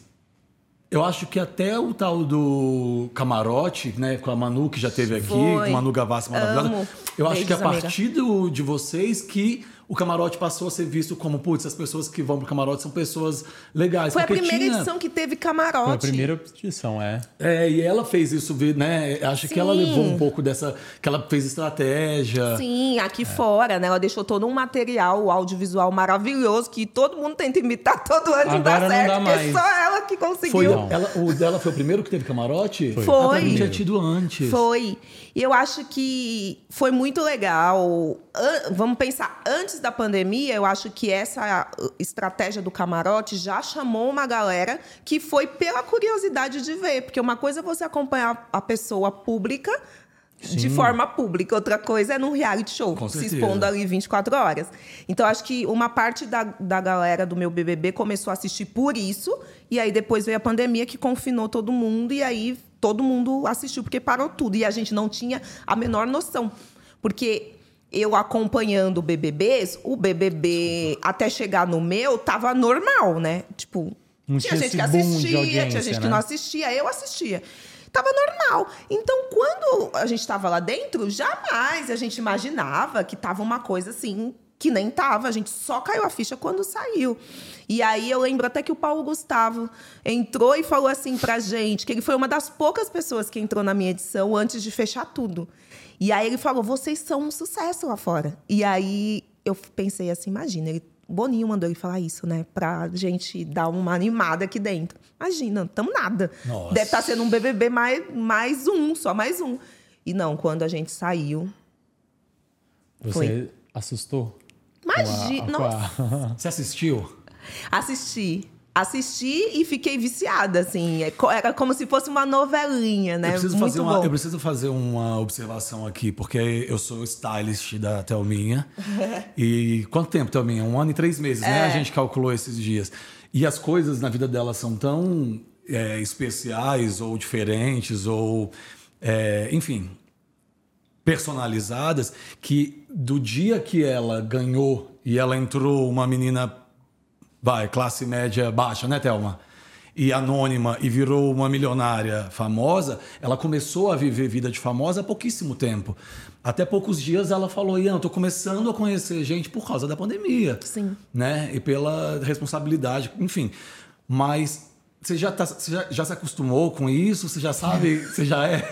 Já se acostumou a ser amigo dos seus ídolos? É, cada experiência é um- uma, uma experiência, assim, mas eu tô amando. É muito diferente, é muito. Parece um filme, assim, né? Aliás, essa noite eu falei pro Denis, sonhei que conhecia a Beyoncé, que ela vinha me abraçava, eu falava, meu Deus, que mulher cheirosa. e é tipo isso, né? O, a, o- a você me cele- leva junto desse dia, pelo a gente amor vai de chegar Deus. Lá, a gente vai chegar lá. Mas com as celebridades aqui do Brasil, tanta gente que eu admirava, a Preta Gil, quando eu entro na. Eu tinha acabado de sair do BBB, gente. Então eu entro, tem uma a televisão, a minha entrevista, entra a Preta falando que é minha empresária. Então eu. Tudo parece assim, nossa, mas será que é verdade? Aí alguém falando com você por DM, por mensagem, pessoas que eu gosto muito e que depois me abraçaram, assim, a Thais Araújo, que sempre foi uma pessoa que era uma referência para mim de, das novelas, das capas de revista. Aí eu saio e vou trabalhar na mesma marca que ela. Então tudo parecia assim um sonho. Hoje eu já tô mais acostumada, mas não foi Até fácil não. Mas até para viver isso, você teve que esperar um pouco mais, né? Muito. Porque E hoje a gente tá numa fase assim: você chega no evento, aí tá a pessoa, aí você fala assim. Não sei se deve estar acontecendo com você também. Ah, não, com você não, porque você já era, tá vendo? Mas Ah, comigo acontece muito. Fala assim, nossa, eu tinha a impressão que eu já te conhecia antes, mas é a primeira vez que a gente se vê. E, assim, eu nunca tinha Astrid, eu encontrei a Astrid essa É semana. verdade. Eu já dei entrevista, já f- entrevistei, mas nunca tinha visto pessoalmente. o que acontece Ah, por muito conta desse de, virtual, né? É, O que a gente está ouvindo muito recentemente é o povo falar, nossa, tá sumido. Eu falo, sumido? Eu falo, a pandemia. é a pandemia. É. Então, acho que todo mundo tava sumido, Todo né? mundo tava sumido. E tem um lado é, que você tem considerado mais difícil depois de toda a vitória do Big Brother, essa vida que se tornou pública. Uhum. É, qual lado que é um pouco mais difícil da fama? Ai, assim, eu tive que passar por todas as fases, acho, de dessa questão de ser influenciadora digital e trabalhar com isso, entender a responsabilidade. Porque eu já, eu já sou uma pessoa que, assim, a minha história de vida é pautada socialmente. Então, outro dia até ganhei um prêmio de influenciadora social. Eu falei, nossa, tá aí, me definiu. Mais do que uma influenciadora digital, eu, eu sou essa pessoa que muitas pessoas se identificam e, como você falou na abertura, e acaba e isso exige muita responsabilidade. É, Esse medo das pessoas se frustrarem no começo me bateu muito. E aí uma terapia, né, para ajudar a resolver, mas assim, entender que ser de verdade sempre vai ser o melhor caminho É. não é? Ser de verdade sempre vai ser o melhor caminho. Entender que é, se você estiver fazendo o que você gosta, independente, sabe? De engajamento, de número, de like. Se você estiver feliz com aquilo, é o que importa. Então, muitas coisas eu fui entendendo, assim, depois de um tempo, sabe? Entender que nem todo mundo agrada a todo mundo. Nem sempre vão te achar bonita, nem sempre vão te achar legal, nem sempre vão te achar. Entendeu? Que você é uma pessoa normal, que às vezes você não tá bem, você não quer aparecer. Antes eu ficava assim, eu tenho que postar story, eu tenho que postar story, porque alguém me falou um dia: quem sai do BBB, as pessoas querem continuar acompanhando. Mas o BBB tem três meses exatamente por conta disso. Aí um dia caiu minha ficha e falei, eu não preciso. Se eu não tiver nada para passar para as pessoas, para que, que eu vou ficar fazendo? fazendo se não faz sentido para mim. Né? Uhum. Então eu posto, eu faço, mas hoje em dia eu não me cobro tanto. As pessoas que me seguem assiduamente, assiduamente os meus fãs, os Telmers, já entenderam isso. É. Entendeu? Que eu não sou essa pessoa. Não julgo quem, quem é, tá? Mas outra... gente, tem gente que tem facilidade, né? É, eu, eu, acho que você tem que fazer aquilo que é, que é genuíno, né? Genuíno, exato. E a Thelminha, ela tira. Ela, ela, tem prazer nas coisas que ela faz, né? Tira, uhum. ela, você se diverte com as coisas que você faz. Eu acho que a grande vantagem é essa, né? É. É você. É a melhor forma de você conciliar, assim. Mas só uma coisinha pra gente acabar com esse assunto de BBB. Qual foi a primeira coisa que você fez? Eu, bom, acho que eu sei a resposta. Mas qual foi a primeira coisa que você fez quando saiu da casa? Eu acho que todo mundo toma banho pelado, é né? Isso, né? É. Tomar banho pelado é uma libertação. Gente, que loucura. Mas né? ainda vários dias eu ainda fiquei com um reflexo do microfone, de ai, tô sem microfone e vou perder estaleca. Meu Deus, E é ainda verdade, né? várias vezes sonhava que estava dentro da casa, sabe? Ainda dentro da casa. Aí uma vez eu sonhei que estava dormindo com a Manu, aí acordei batendo Manu, era o Denis. Eu nem dormia com a Manu. e, e, eu nem dormia com a Manu, quem dormia era a Rafa. Mas eu sonhei que estava dormindo com ela e acordei. Então a gente passa por uma Mas, fase de detox de depois que sai. Né? É. Quem que você traz bem próximo a você da sua edição? Hoje em dia é a Manuzinha. A Rafa, a Manu e eu vivemos um momento ali final que acho que nunca a gente vai esquecer e nunca vai deixar de considerar uma outra por conta disso. Mas por conta de distância, eu acabei ficando muito próxima da Manu aqui em São Paulo. Aí gosto de todas as meninas, encontro as meninas nos eventos. Com a Mari ontem. Mari, maravilhosa, Marcela, as meninas todas. Mas aqui eu troco mensagem quase semanalmente, é a Manuzinha. Babu também gosto muito, mas ele tá no Rio tá também, no Rio, igual né? a Rafa. Então acaba não falando tanto, assim. Mas você ama, né, ter participado? Gosto, nossa. Você... Eu, é, foi uma edição histórica, eu gosto de falar que foi, porque eu fiz parte disso, né? Mas acho que foi todo mundo que estava ali, né? Uma equipe que segurou um reality show numa pandemia, né? É, é. Sem deixar ninguém adoecer sim, lá dentro. Sim. Nossa, imagina, era o pânico, né? É. Eu nunca vou me esquecer do dia que, que, que o Thiago Leifert contou para vocês, né? Inclusive, sim. ele te ajudou. Você foi ponto de apoio ali da equipe por ser é. médica, né? Ele até pediu um pouco de ajuda para você, para explicar a lavar pessoas, a mão. É, eu é. e a é. Marcela, a gente fez um videozinho. Um videozinho, a gente estava constantemente dentro de um videozinho, de um videozão. Mas a gente fez ali a ação de lavar a mão. E é muito. Porque a gente ficava assim, mas calma aí, as pessoas têm que lavar a mão, beleza. Mas que lavagem de mão a gente vai passar aqui? A lavagem cirúrgica? É. Porque a lavagem cirúrgica é uma coisa. e aí eu olhava pra cara dela e falava, gente, o que, que a gente vai falar? Mas a gente acho que conseguiu passar a mensagem principal, que era das pessoas Porque se cuidarem. Porque a cirúrgica é diferente? Sim, é. para preparar, é, usa um sabonete de germante, que inclusive tem um cheiro bem característico, Sim, né? Eu, eu falo disso já já sinto o cheiro. É. E tem que lavar até os cotovelos, tem que sair com a mão assim. Você não pode encostar em mais nada. É, é. Tem todo um critério. É. Não é aquela lavagenzinha. E não pode ser tão rapidinho. Ô, é. Thelminha, aí depois do, do Big Brother vem o livro. Veio. Querer Poder Vencer. Totalmente é... ela, né? Esse título, porque é isso. é isso. Não é? Querer poder vencer, eu. É, mas é isso. Qual que foi o ponto de partida? Era, era contar a história da vida, é. superação.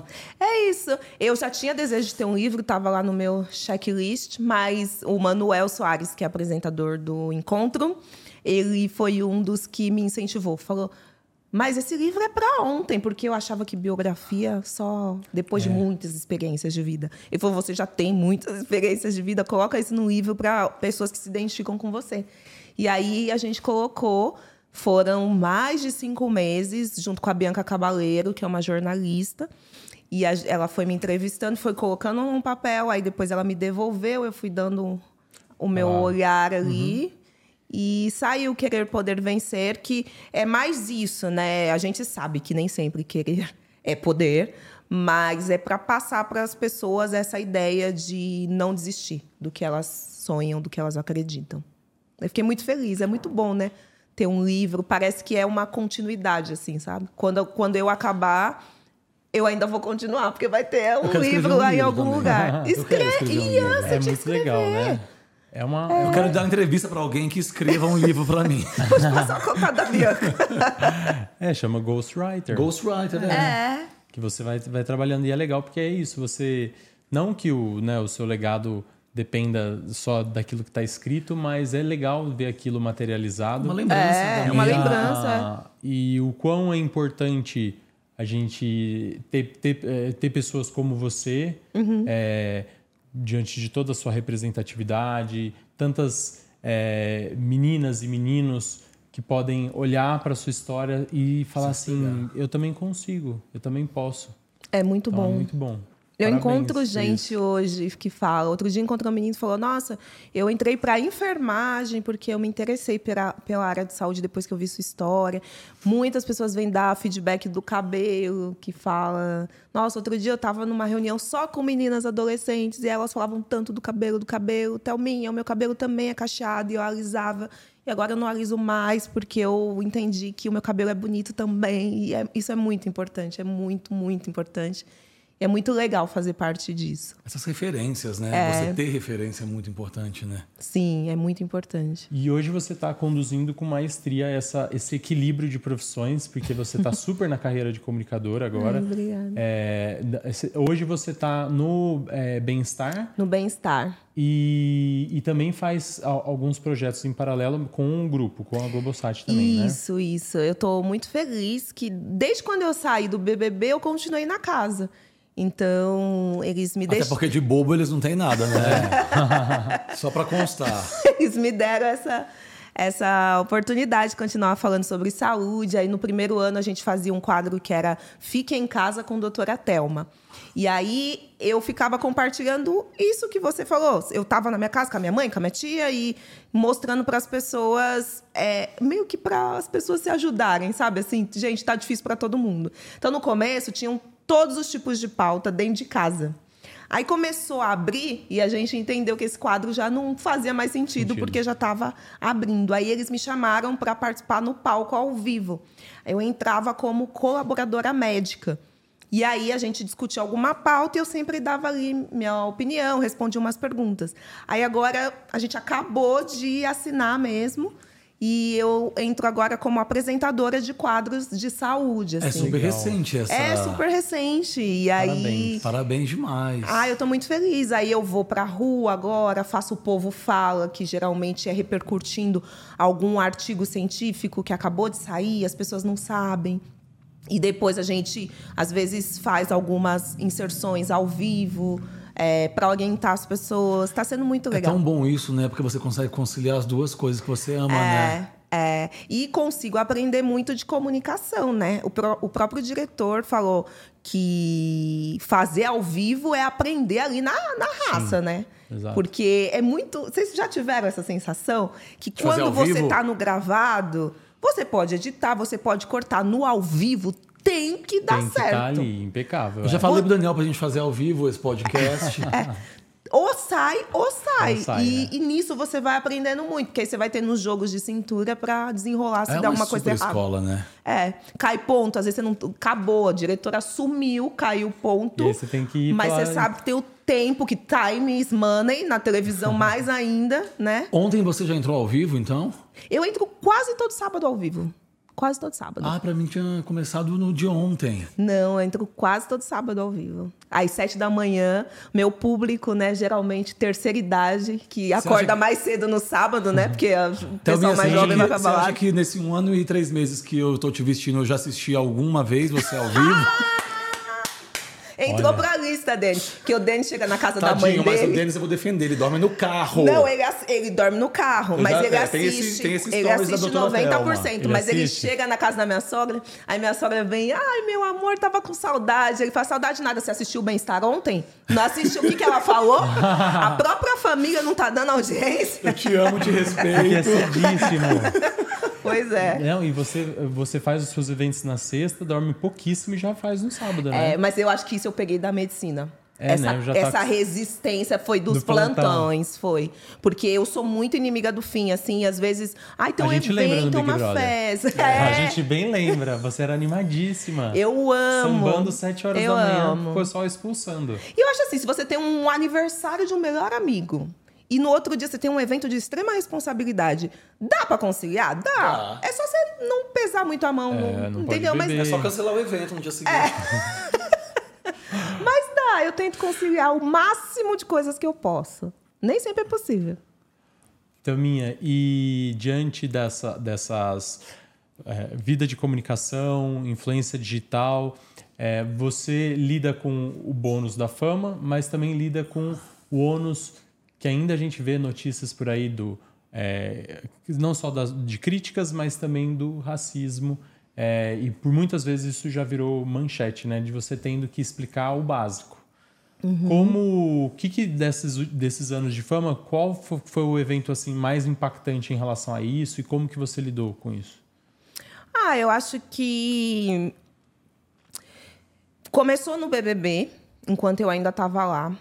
É, a nossa sociedade, infelizmente, ainda não normalizou enxergar pessoas pretas em lugares de destaque, entendeu? Se você pegar, por exemplo, os norte-americanos, eles sofreram um processo né, de, de colonização e o racismo chegou para ele e a forma como eles lidaram com o racismo foi diferente do que o- as pessoas negras aqui do Brasil. Eu, eu refleti muito sobre isso quando eu estive em Nova York. Eu procurei me afrocentrar no- nos Estados Unidos. Eu fui para o Harley, eu fui para entender. Justamente por isso, porque lá, aqui, brasileiro adora pegar norte-americano como referência, né? A gente tem as divas do pop, a gente tem. E lá a gente já teve um presidente negro, Sim. com uma primeira dama, respeitadíssimos. Não estou dizendo que eles foram 100%, porque ninguém é unanimidade. Mas é uma grande referência mundial, um casal. Beyoncé, Jay-Z, a gente poderia ficar aqui quantas horas falando, Falando de pessoas de destaque. de- de pessoas de destaque. Aqui no Brasil, parece que quando a gente ocupa um lugar de destaque, as pessoas querem bater de frente, de querer te tirar dali. Porque, porque não, porque não pode, porque a gente sempre seguiu essa cota, essa cota, entendeu? Então, você tem as- a novela e você dá o papel para uma atriz negra. Entendeu? Até que todas as atrizes negras resolveram se unir. Aí cada segunda-feira uma ficava enaltecendo a outra. Até que teve uma edição do BBB onde quase 50% do, das, dos participantes eram negros, para mostrar que as pessoas negras são diferentes, que não tá todo mundo dentro da mesma caixinha. Porque a mulher preta, eles colocam em algumas caixinhas, né? Ou é a preta raivosa, ou é a preta que é um objeto sexual, entendeu? Aí se você coloca na caixinha da preta é, intelectual, que quer bater de frente com você, aí é Ferrou. muito difícil para engolir, entendeu? E, e eu, e eu transito por todas essas caixinhas aí, acho que dá chute na cabeça dos é. haters. Porque uma hora eu vou e mostro o meu corpo no carnaval, mas eu tô ali não como um objeto, entendeu? Eu tô ali como uma mulher sambista que admira aquilo e que posso me vestir do jeito que eu quiser. Entendeu? E que a o, a- o fato de eu ser sensual não diminui a minha credibilidade de ir como médica diplomada, que eu tenho sentar no bem-estar e falar com propriedade que eu tô falando. Então, acho que isso tudo. É muito, pra- é, né, muito di- é desses- muito difícil de engolir para quem tem esse essa cresceu nessa cultura racista, né? E aí esse racismo que a gente sofre todos os dias nas redes sociais, que a gente chama de racismo criativo, a gente bate de frente, acho que é um dos meus papéis como influenciadora digital, eu vou em processo. Não tenho o menor problema com isso. Então aconteceu no BBB, estou processando até hoje, demora, porque a injúria racial é crime, mas o nosso país é tudo muito lento. Demora, mas eu não canso, tenho o menor problema, vou, bato de frente, porque eu acho que isso acaba servindo como exemplo para que não próximos, aconteça de né? novo. E a gente está num momento agora de se unir, de se juntar cada vez mais, de, nessa coisa mesmo de mexer com um, mexer com todos. Porque, mais uma vez, falando dos norte-americanos, o Black Lives Matter surgiu lá, entendeu? E aí virou uma hashtag que todo mundo aqui no Brasil postou lá sua, sua página preta no perfil. Sabia nem que tava. Mas entendeu? Mas morre jovem Sim. preto todo dia, por, só por ser preto. Porque nasceu preto e morre e não acontece nada. Essa semana o menino sofreu aquilo que sofreu na, no- na casa dele. Uhum. Entendeu? Então não precisa acontecer lá pra gente poder se mobilizar aqui. Entendeu? Ou mobilizar, porque aí é uma coisa mundial, então agora eu Você vou viu me que tava na praia ontem, que o policial chega pra pedir o documento dele? É, é tanta coisa que a gente não consegue Esse nem dar, de dar ontem, conta. esse de ontem eu fui dormir muito, muito mal. Ele tá sentado, o policial chega pra pedir, ele levanta pra poder tirar a carteira do bolso, o policial manda ele sentar, ele fala, mas eu preciso tirar. Ele fala, não, discute comigo. É, é, É muito. Uhum. é chocante, né? Mas ao vivo tem hate? Se eu abrir uma live Não, na sua frente, na rua. Ah, tá. Na minha frente, hoje em dia, é um pouco mais difícil. Eu não pessoas- pergunto nem tanto de racismo, eu queria te perguntar como pessoa famosa. Por quê? É, Ai, mas eu vou te contar de uma daqui a pouco. Mas A termina quem- seu raci- raciocínio. A DK sentou aqui uma vez e aí a DK é muito polêmica, né? Nossa super amiga, enfim. E aí a gente perguntou, a gente sempre tem, tem uns assuntos que são recorrentes aqui, saúde mental, hater, porque a gente tá falando sobre, né, era digital. E aí a gente perguntou pra ela como que ela lidava com com o hate. Ela falou: "Vou pra rua". Eu nunca vou me esquecer disso. Se esse programa terminar amanhã, ou se ele for até 2050, vamos lembrar. Ela falou: "Eu vou pra rua porque na rua eu só recebo amor".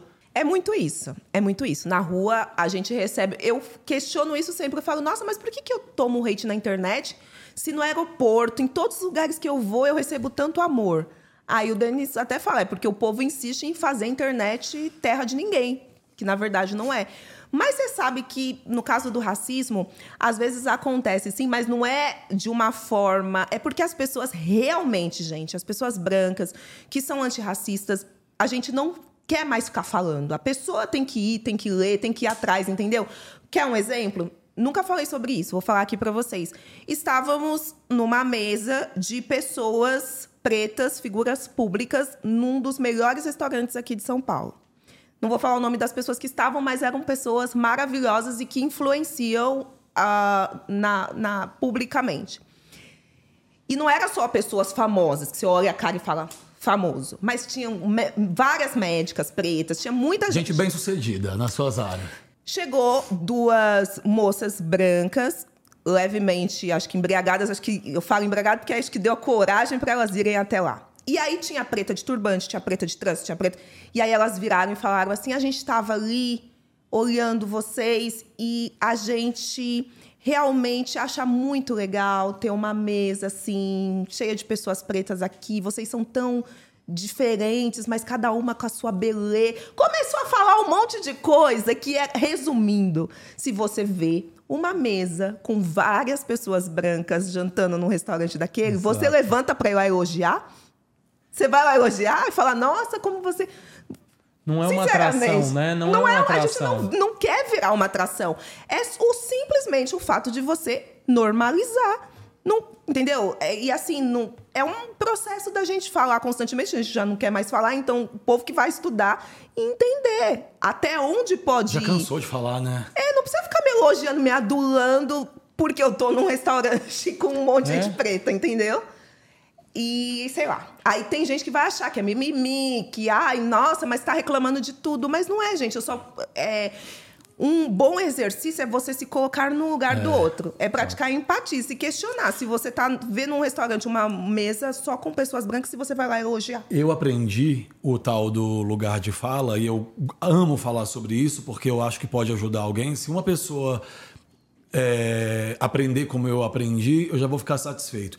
Eu estava trabalhando com a Paty de Jesus, que é uma das modelos mais lindas que existe no. Brasil, nossa amiga Atrizes. também. é, atriz, modelo, mas enfim, foi uma das primeiras modelos negras que bombou muito no Brasil. E tava ela e o Ale de Souza, que é outro mago, um dos maiores maquiadores do Brasil, que também é preto. É, e aí a gente tava co- conversando no camarim e tal.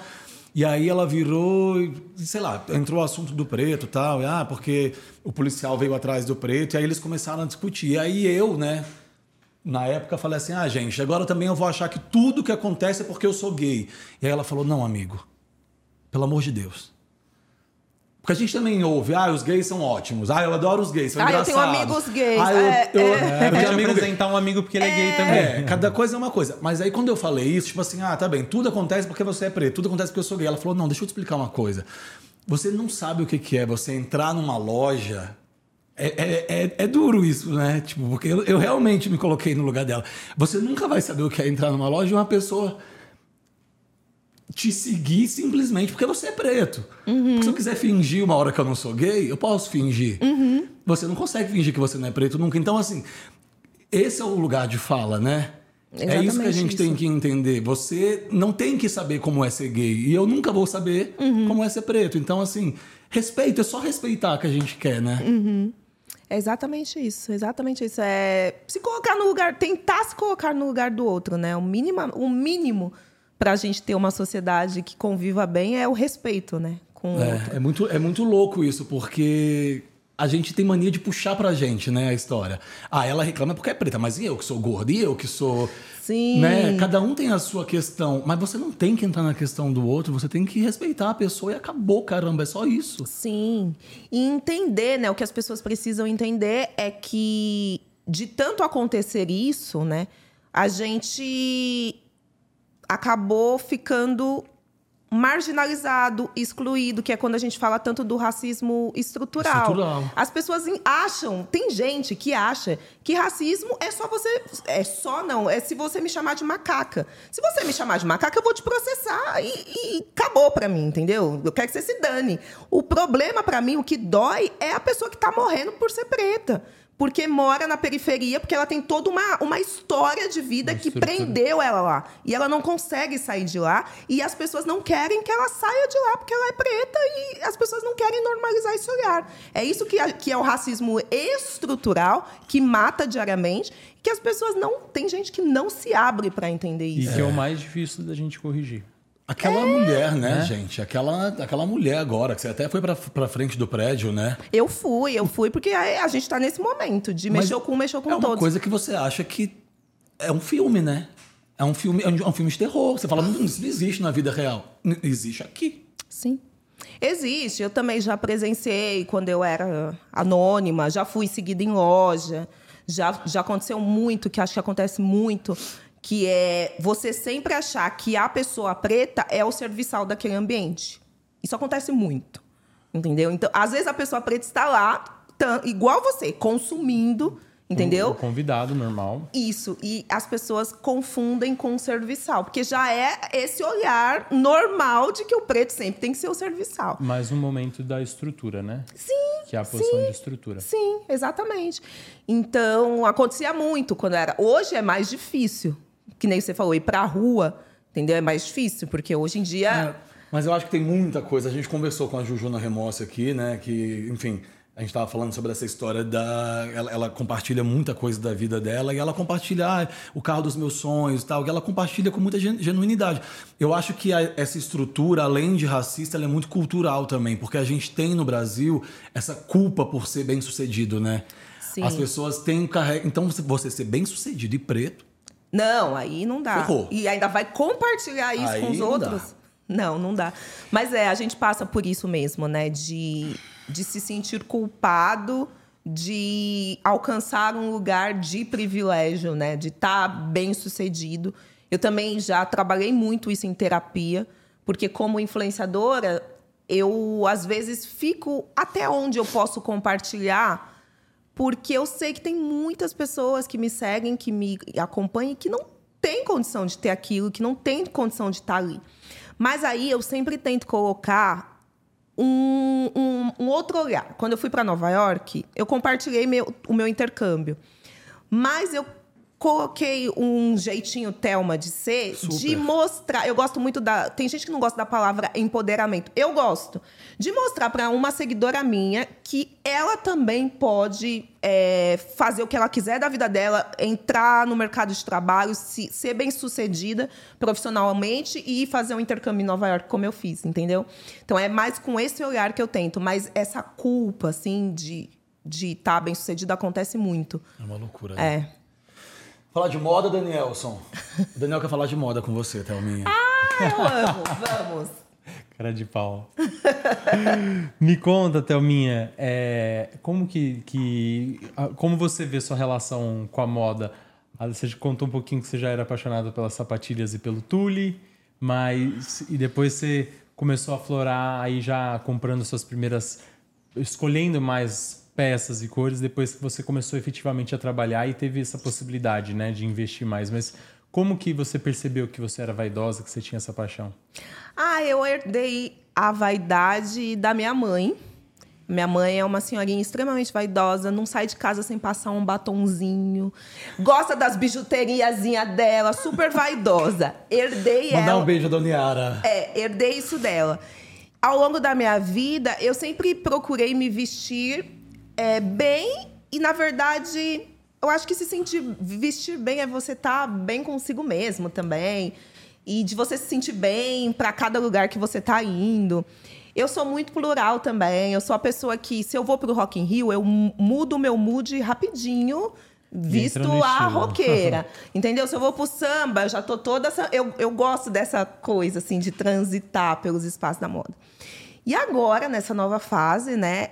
É, gente, é muito legal, né? Que universo, né, Ian, que você trabalha. É. Parabéns. É muito legal passarela, porque eu já querendo entrevistar, você não acha que as pessoas ainda têm uma visão da moda muito de de repente assim, não ter um certo olhar de crítica quando você vê a coisa da passarela. Fala assim, ah, eu nunca usaria esse vestido.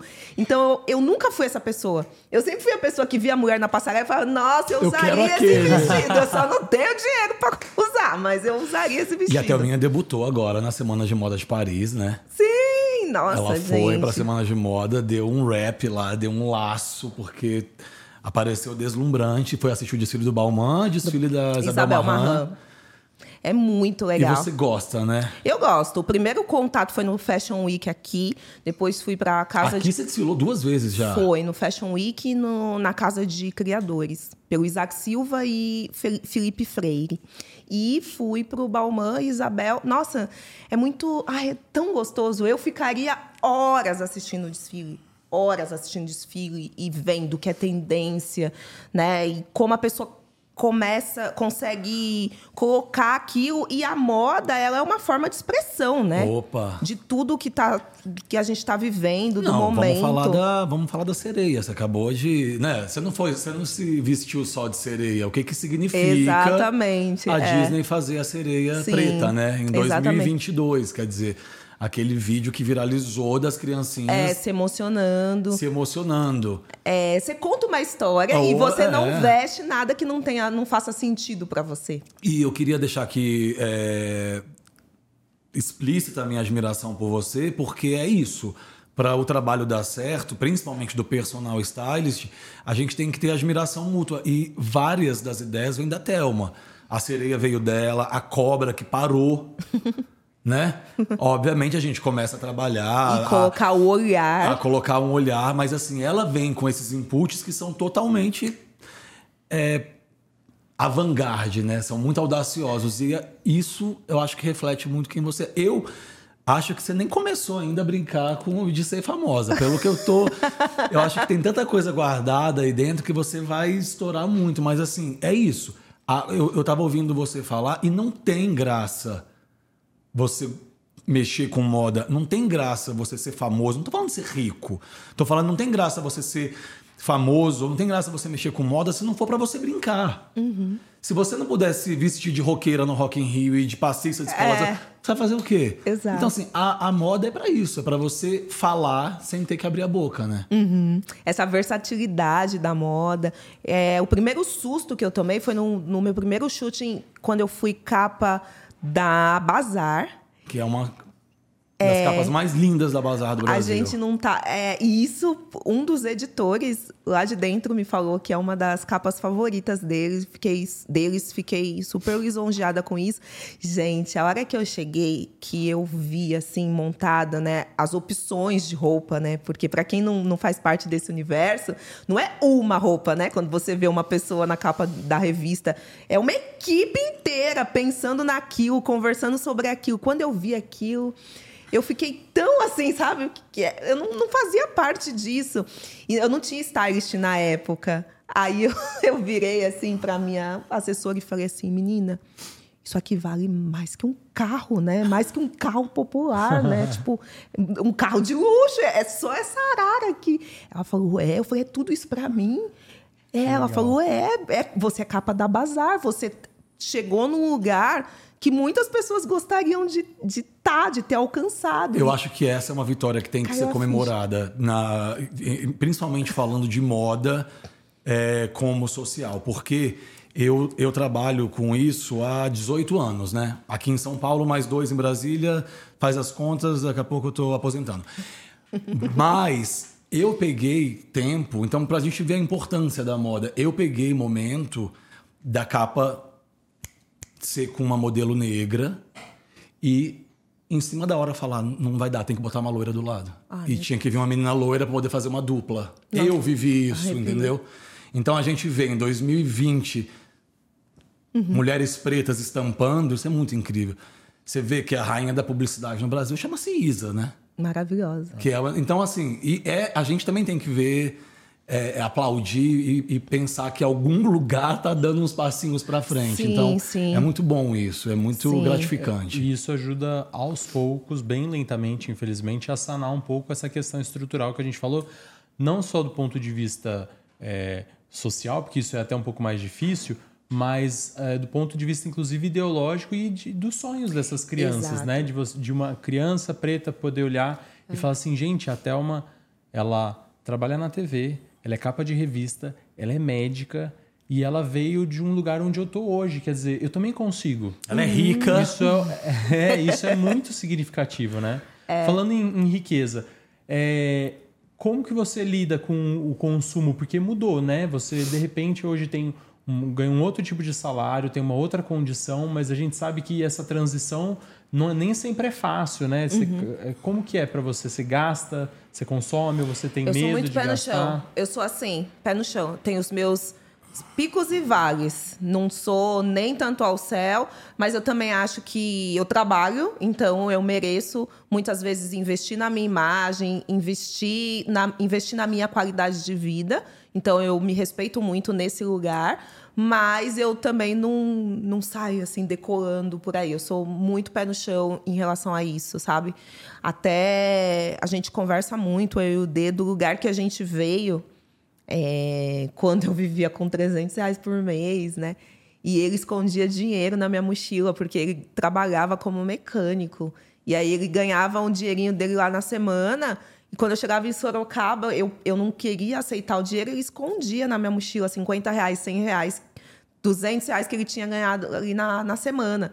Então é muito difícil, sabe? Pessoas que tiveram essa realidade um dia sair escassez, assim, né? gastando. E, ai, até mesmo porque a gente valor. Não, não que as outras pessoas não valorizam, de cada um cuida do seu dinheiro como quer, mas a gente não tem como. Você nunca mais vai esquecer aquilo que você viveu.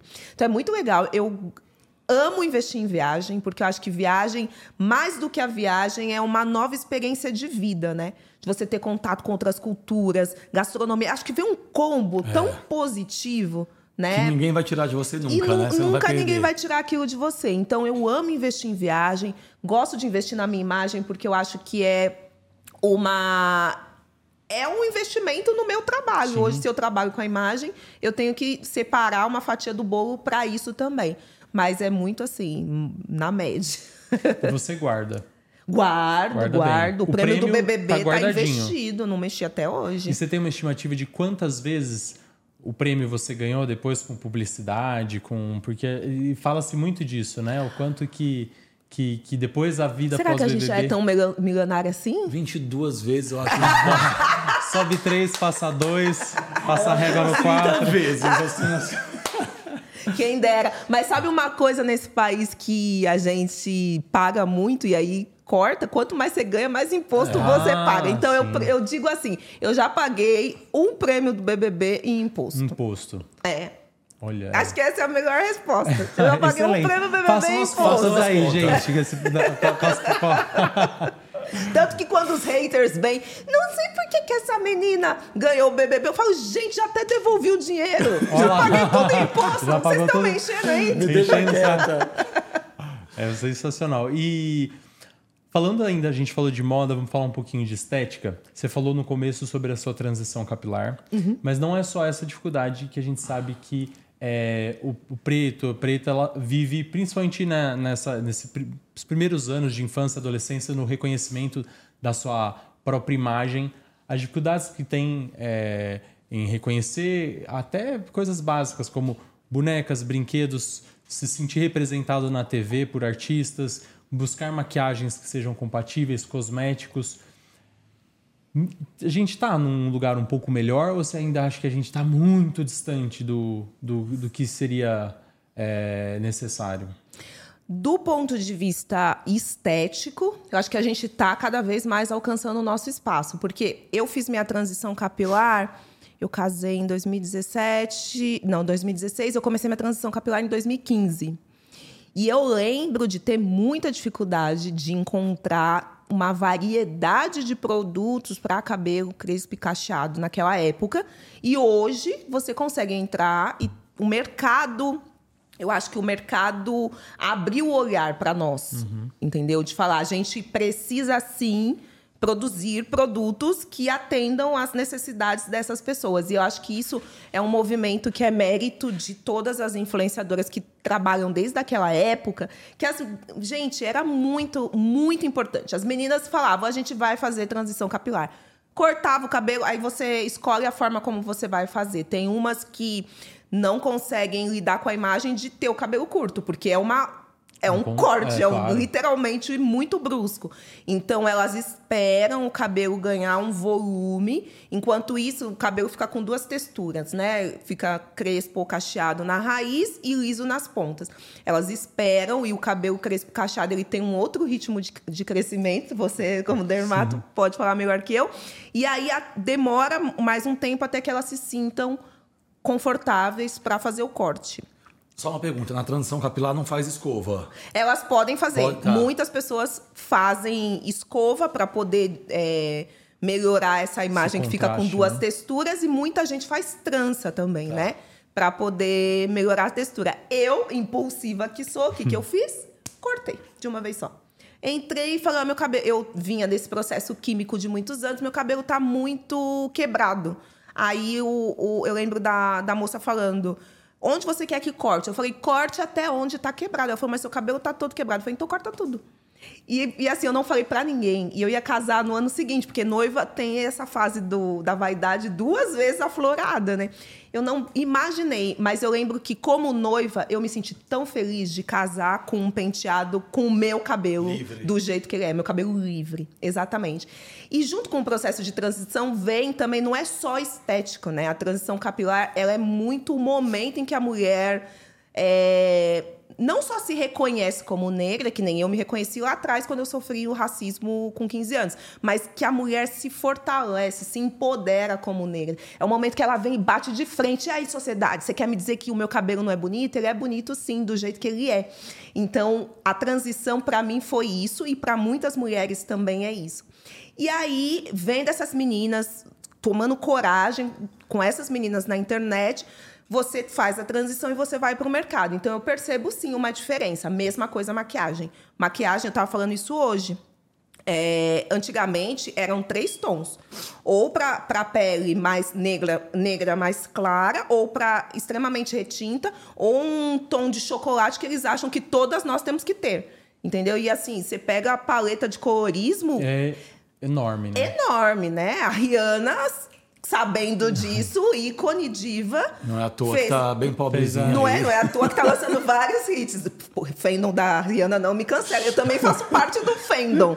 Inclusive, já trabalhei para ela quando a marca dela veio aqui pro Brasil. Mas é isso, o ícone que se ligou. Entendeu a da necessidade. Entendeu. Né? E, e você vê como é, como é importante, um monte de marca não quis ficar atrás. In, inclusive várias... marca nacional. nacional. Várias marcas é, lançaram a base ne... é, para pele preta por conta da da Naomi, né? Ela se. A Naomi. Ela se negava a fazer trabalho se não tivesse. Então, várias marcas fizeram para poder fazer para ela. Sim, e o tanto de vezes que eu me maquiava e ficava cinza, e quantas mulheres negras não passam por isso, né? De ficar cinza porque não tem, não a, tem a, base, a base certa. Então, eu acho que a gente está vivendo esse momento e o mercado vai um impulsionando o outro, né? E ninguém quer ficar atrás. Outro dia eu conversei com uma marca que estava interessada em lançar uma linha para cabelo crespo. Só que isso que é muito legal, porque você usa a estética para mudar a estrutura também. Sim. Porque eu sentei no, com um time de marketing de uma, de uma marca e com os donos da marca, eles queriam lançar uma marca de cre, uma linha de crespo e queriam que eu fosse a cara da campanha. Aí eu falei, ok, primeiro eu preciso conhecer o produto, me manda, tá em fase de teste o produto. Aí eu falei, então, mas quantas pessoas negras você tem, vocês têm na sua equipe? Não tinha nenhum. Na reunião só tinham pessoas brancas. Aí eu falei, então, como é que você quer lançar uma linha? Como é que você quer vender esse produto se você não contrata pessoas que entendem disso? Quem, como que vai fazer a campanha, a divulgação de marketing? Entendeu? Se você colocar mulheres pretas, elas vão te garanto que elas vão saber certinho como atingir esse público. Porque elas viveram isso. Elas têm esse tipo de cabelo. Entendeu? Então, dá uma provocada e quem tem o poder, poder, nem, nem é poder, mas quem tem influência uhum. de fazer isso, é muito bacana, porque você vai mudando a estrutura. Sim. Entendeu? Então, eu acho que a gente está num é momento maior, né? positivo em tudo, assim. Assim, positivo assim, né, gente? Engatinhando. Engatinhando. digamos que engatinhando de forma positiva. Mas acho que em todos os cenários. Você vê Viola Davis com a mulher rei Entendeu? A gente lotou um cinema. A gente, ela lotou um cinema só com influenciadores pretos, onde ela foi presente. E foi, gente, a gente chorava e ria e tudo junto ao longo do filme. O Brasil é a segunda maior bilheteria porque a gente precisa disso. Disso, né? E você era a mais linda da noite. Depois da vaiola. Maravilhosa. Thelminha, a gente tem um quadro aqui nesse podcast é. chamado Espelho Espelho Meu, que é um oferecimento da Merza Aesthetics, o nosso grande apoiador desse podcast, que fala muito sobre beleza, sobre autoestima e sobre a importância da gente é, valorizar cada ano que a gente passa o quanto que a gente pode aprender com eles. E eu quero te convidar nesse momento para pegar esse espelho aqui. Hum. E eu quero que você conte para a gente diante dele hum. Quem é essa Thelma que você vê aí? Ai, não pode chorar, né? Fica à vontade. Ai, gente, essa Thelma é uma mulher extremamente realizada, com suas dores, suas cicatrizes bem guardadinhas lá dentro, mas que dor e cicatriz ficou para trás porque você conseguiu mostrar para você mesma o que a vida inteira você ouviu que não, né? bater de frente com todos os nãos e que hoje se sente ainda mais feliz em poder transmitir isso para outras pessoas, que é o que a gente faz, né? Transmitir o bem na medicina, ponto de vista profissional, na comunicação, nas redes sociais e que venham mais coisas boas para essa vida abençoada que que Deus tem me proporcionado. E é isso. E muito carnaval, né, Thelminha? Ai, muito samba. Aliás, estou indo para a escola de samba, saindo daqui.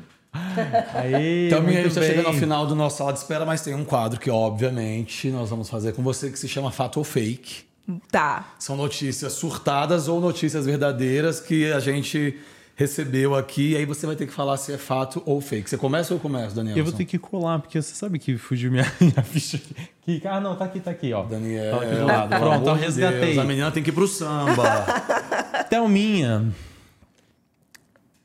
revela. Ah, a gente já. A gente, ó, isso aqui a gente já contou. Ih, é verdade, ela contou Então, tudo. Thelminha revela que já pousou demais. nua em um ensaio, mas não foi lançado porque ela se arrependeu. Eu vou, vou reagir desse jeito. É fake, Fake, né? gente. Eu, eu... É fake. Você não tem vontade. Ah, nada contra a nudez. Faria um ensaio no. Como a gente fala, Ian? Artístico. Artístico, é uma coisa. Mas você mas nunca fez. Tendência, mas nunca fez. É fake. É fake. É porque eu vou te contar uma coisa. A gente tem uma roteirista que tá bem ali, ó. a, aquela... a Renatinha Furacão. A Renatinha Furacão, que é quando a gente pega o fato ou fake, tem cada coisa que eu falo, imagina, isso é mentira. Aí quando solta, a pessoa fala. Ah, não, é, é verdade. eu falei, eu não sei, vai que. Não, né? não fiz, não. Thelminha diz que lançará mais um livro em 2023. É fake também. Eu acho que eu lançaria mais um livro, mas não tá na minha lista de Não é 2023. nada programado. É, nada programado. Até porque já tem muita coisa, né? Que Tem. já tem engatilhada. Tem muita coisa pra 2023 vindo aí. Thelminha revela que já ouviu muito que não era fotogênica. Fato. Ouvi É muito, isso? muito. Mas antes da, da fama ou, ou depois da fama o pessoal teve essa audácia? Não, antes da fama. Eu fiz até um teste uma vez. Dessa, sabe essas agências de moda? Que toda criança que quer Faz ser book. artista faz lá, vai na agência, aí fica lá na fila. Eu também fiz isso uma vez, devia ter uns 11 anos. E aí minha mãe tomou um não, sua filha não é fotogênica. Aí eu voltei agora, depois da figura pública, né? E falei, ó, mãe, tem essas capas aqui agora, acho que eu sou um pouco fotogênica. Mas Tá ouvi vendo? muito isso. Mas tem hate, tem, viu? Tem gente que não gosta muito do, do, meu- do meu conteúdo na internet, mas acho que a maioria gosta. Ai, graças a Deus. Aí não tem não unanimidade, gosta? né? Não tem como não gostar, gente. Ah, tem, sempre tem. Ah, não, É sempre não tem seguir, gente né? contra. Não é tão fácil. É só não seguir. Mas às vezes a gente faz um barulho também, que até pra quem não segue, chega, viu? É, né? É. É aquilo, né? É, com, com que é, é, quem me ama, quem me assiste que me adora, que, não É. me, que me assiste, mas não me adora, né? Não, é tem o gente que só da- acompanha pra, pra, É. pra criticar, né? Tem. Tem de tudo, né? E por último, eu já sei, Hum. Thelminha revela que sonha em vir à frente de uma bateria. Ah, é fato. Acho que toda passista, né, tem esse sonho. É, Mas eu sou muito feliz em estar num desfile, independente do lugar onde eu esteja. Para mim, o lugar mais difícil é ficar em casa assistindo um desfile. Então, isso é, assim, praticamente impossível. Nossa, eu fico. Uma vez eu fiquei no hospital internada, bem na época do carnaval. Você acha que é época de carnaval, é época de ficar doente? Ah, pra não, quem é sambista? Não, pelo amor de Deus. Mas tem esse sonho, assim, quem Ô, sabe um Thelminha, dia. e eu não sei se é segredo, se for a gente corta é, da, da comissão de frente ano que vem, é segredo ainda? Não, não. Ah, do Abre Alas. É. Não, não, não, é, pode ser até aqui, mas pode falar. Já tá tudo certo. Ela veio esse ano na comissão de frente. Ano que vem, ela vem. No Abre Alas, na frente do Abre Alas da minha escola aqui em São Paulo. E Trazendo a minha escola, que eu amo, Que Mocidade Alegre. Já vamos ver nossa fantasia. A gente já tem reunião com o Vamos, carnavalesco. vamos é. conversar com o carnavalesco. E é um enredo bem representativo também. Eu queria terminar essa nossa conversa falando sobre isso. Eu sempre, sempre puxo o assunto de carnaval aqui também, porque é uma paixão que vive dentro de mim. E como que é importante essa relação da pessoa, da comunidade, é, que dá o sangue pela escola, ser reconhecida. E a gente está vendo meninas aí da comunidade ocupando esses postos que para mim são os postos mais importantes de uma mulher no Brasil para mim. Não existe nada que me deixa mais emocionado do que uma mulher na frente da bateria. Eu acho que isso aí é, é o cúmulo da Até mesmo porque você já acostum- acompanhou várias, né? É, Ele tá mas acostumado ver essas lugar. meninas da comunidade ocupando esses postos é muito diferente. E cada vez mais, Bianca Monteiro, Evelyn Bastos, Ah, a sim. menina da... da como é o nome dela? Da, Da da Beija-Flor. Beija-Flor, que também tem Raíssa no nome, né? Antes Sim. era Raíssa, Eu sou é péssima Lore... pra nome, mas é a menina linda Lorena de 15 Raíssa. anos que ganhou agora. É, Quem é sambista, raiz de quadra de escola de samba, vive, aqui- vive aqui o ano todo. O ano todo, é. E essas pessoas merecem ser enaltecidas e reconhecidas durante o desfile, com certeza. E eu é acho- óbvio que a escola precisa, né, da- da- das figuras também para cada vez mais tá. trair, né, trazer público e, e valorizar uma das maiores expressões culturais que a gente tem no nosso país. Mas quem tá ali o ano inteiro, né, gente, sambando o ano todo, gastando a sandália, merece, Eu né? acho que essa é uma- Essa- esse é um tipo de reparação também, né? Se você parar pra pensar em estrutura, é, como que você pode ser uma rainha se você não frequenta o seu povo, né? Exato. Então, tipo, tô falando de ser branca ou preta, não. Tô Não, falando de você de ser raiz. Ser né? raiz. oposto, né? Ser raiz. Até mesmo porque o desfile é só a ponta do iceberg do carnaval, né? O gostoso é você acompanhar o ano Os todo, que eu sei ensaios. que você curte também. Amo. É, escolher o samba, dar palpite no samba, que samba que ganha, que samba que não ganha. É, desde quando sai a sinopse do enredo, depois fantasia. Eu tô indo agora para minha escola para assistir o desfile das, dos pilotos, das fantasias. Isso para quem é sambista, eu já tenho reunião com os meus amigos, a gente já vai ficar todo mundo junto. Você fala, essa fantasia é linda, essa não, Isso é essa é, pesada, maravilhoso. essa vai Roda funcionar na avenida. Sim! Feijoada, Roda de samba, ensaio da feijoada, bateria, aniversário da escola. É. É. o ano todo, assim, os grupos de WhatsApp bombando quando vai chegando o carnaval. Você viu o carro de fulano? Nossa, fulano vem com um carro imenso. Acho que É. vamos ganhar, acho que vamos perder. Não, não, mas a presidente não vai deixar. A gente vai para as cabeças também. Então a gente tem todo esse. esse isso que é anual. Eu viro pro Denis e falo todo ano, amor, é meu último ano no carnaval. Ele Ah, fala, você quer convencer quem? Eu não consigo. Não vai ser seu último ano, não, amor. Te proíbo. Thelminha. É, foi uma delícia, obrigado. Foi uma delícia. Nossa, literalmente uma, um bate-papo de, de sala mesmo, de, É. de visita na sua casa. Não é nem sala de consultório, mas assim, foi muito gostoso. De muito verdade. obrigado por hoje, muito obrigado por todos os dias. Eu aprendo muito com você. Eu também com você. E mais uma vez vou falar que a Thelminha era pra ter vindo já que antes, mas ela viajou. então tá reparado aí, por favor. Reparado, gente. Estou Ó. aqui, espero que vocês tenham gostado. Obrigado, Imagina. tenho certeza que todo mundo que assistiu e nos acompanhou amou, assim como a gente. Obrigado mesmo, viu? Obrigado, meninos, e sucesso. Um Sucesso beijo, cada vez pra mais. samba. Denis, obrigado, viu? Obrigado demais. e vocês que estão em casa, comentem, porque a gente adora ler os comentários. Comentam, e curtam também, compartilhem com seus amigos, se inscrevam no nosso canal e até a O próxima. pessoal falou que era pra tirar a flor que tinha aqui, a gente tirou. A gente ouve, seus, ah, ouve todos os comentários e a gente está aprendendo junto com vocês. Até mais. Beijo. Obrigado. Beijo, gente.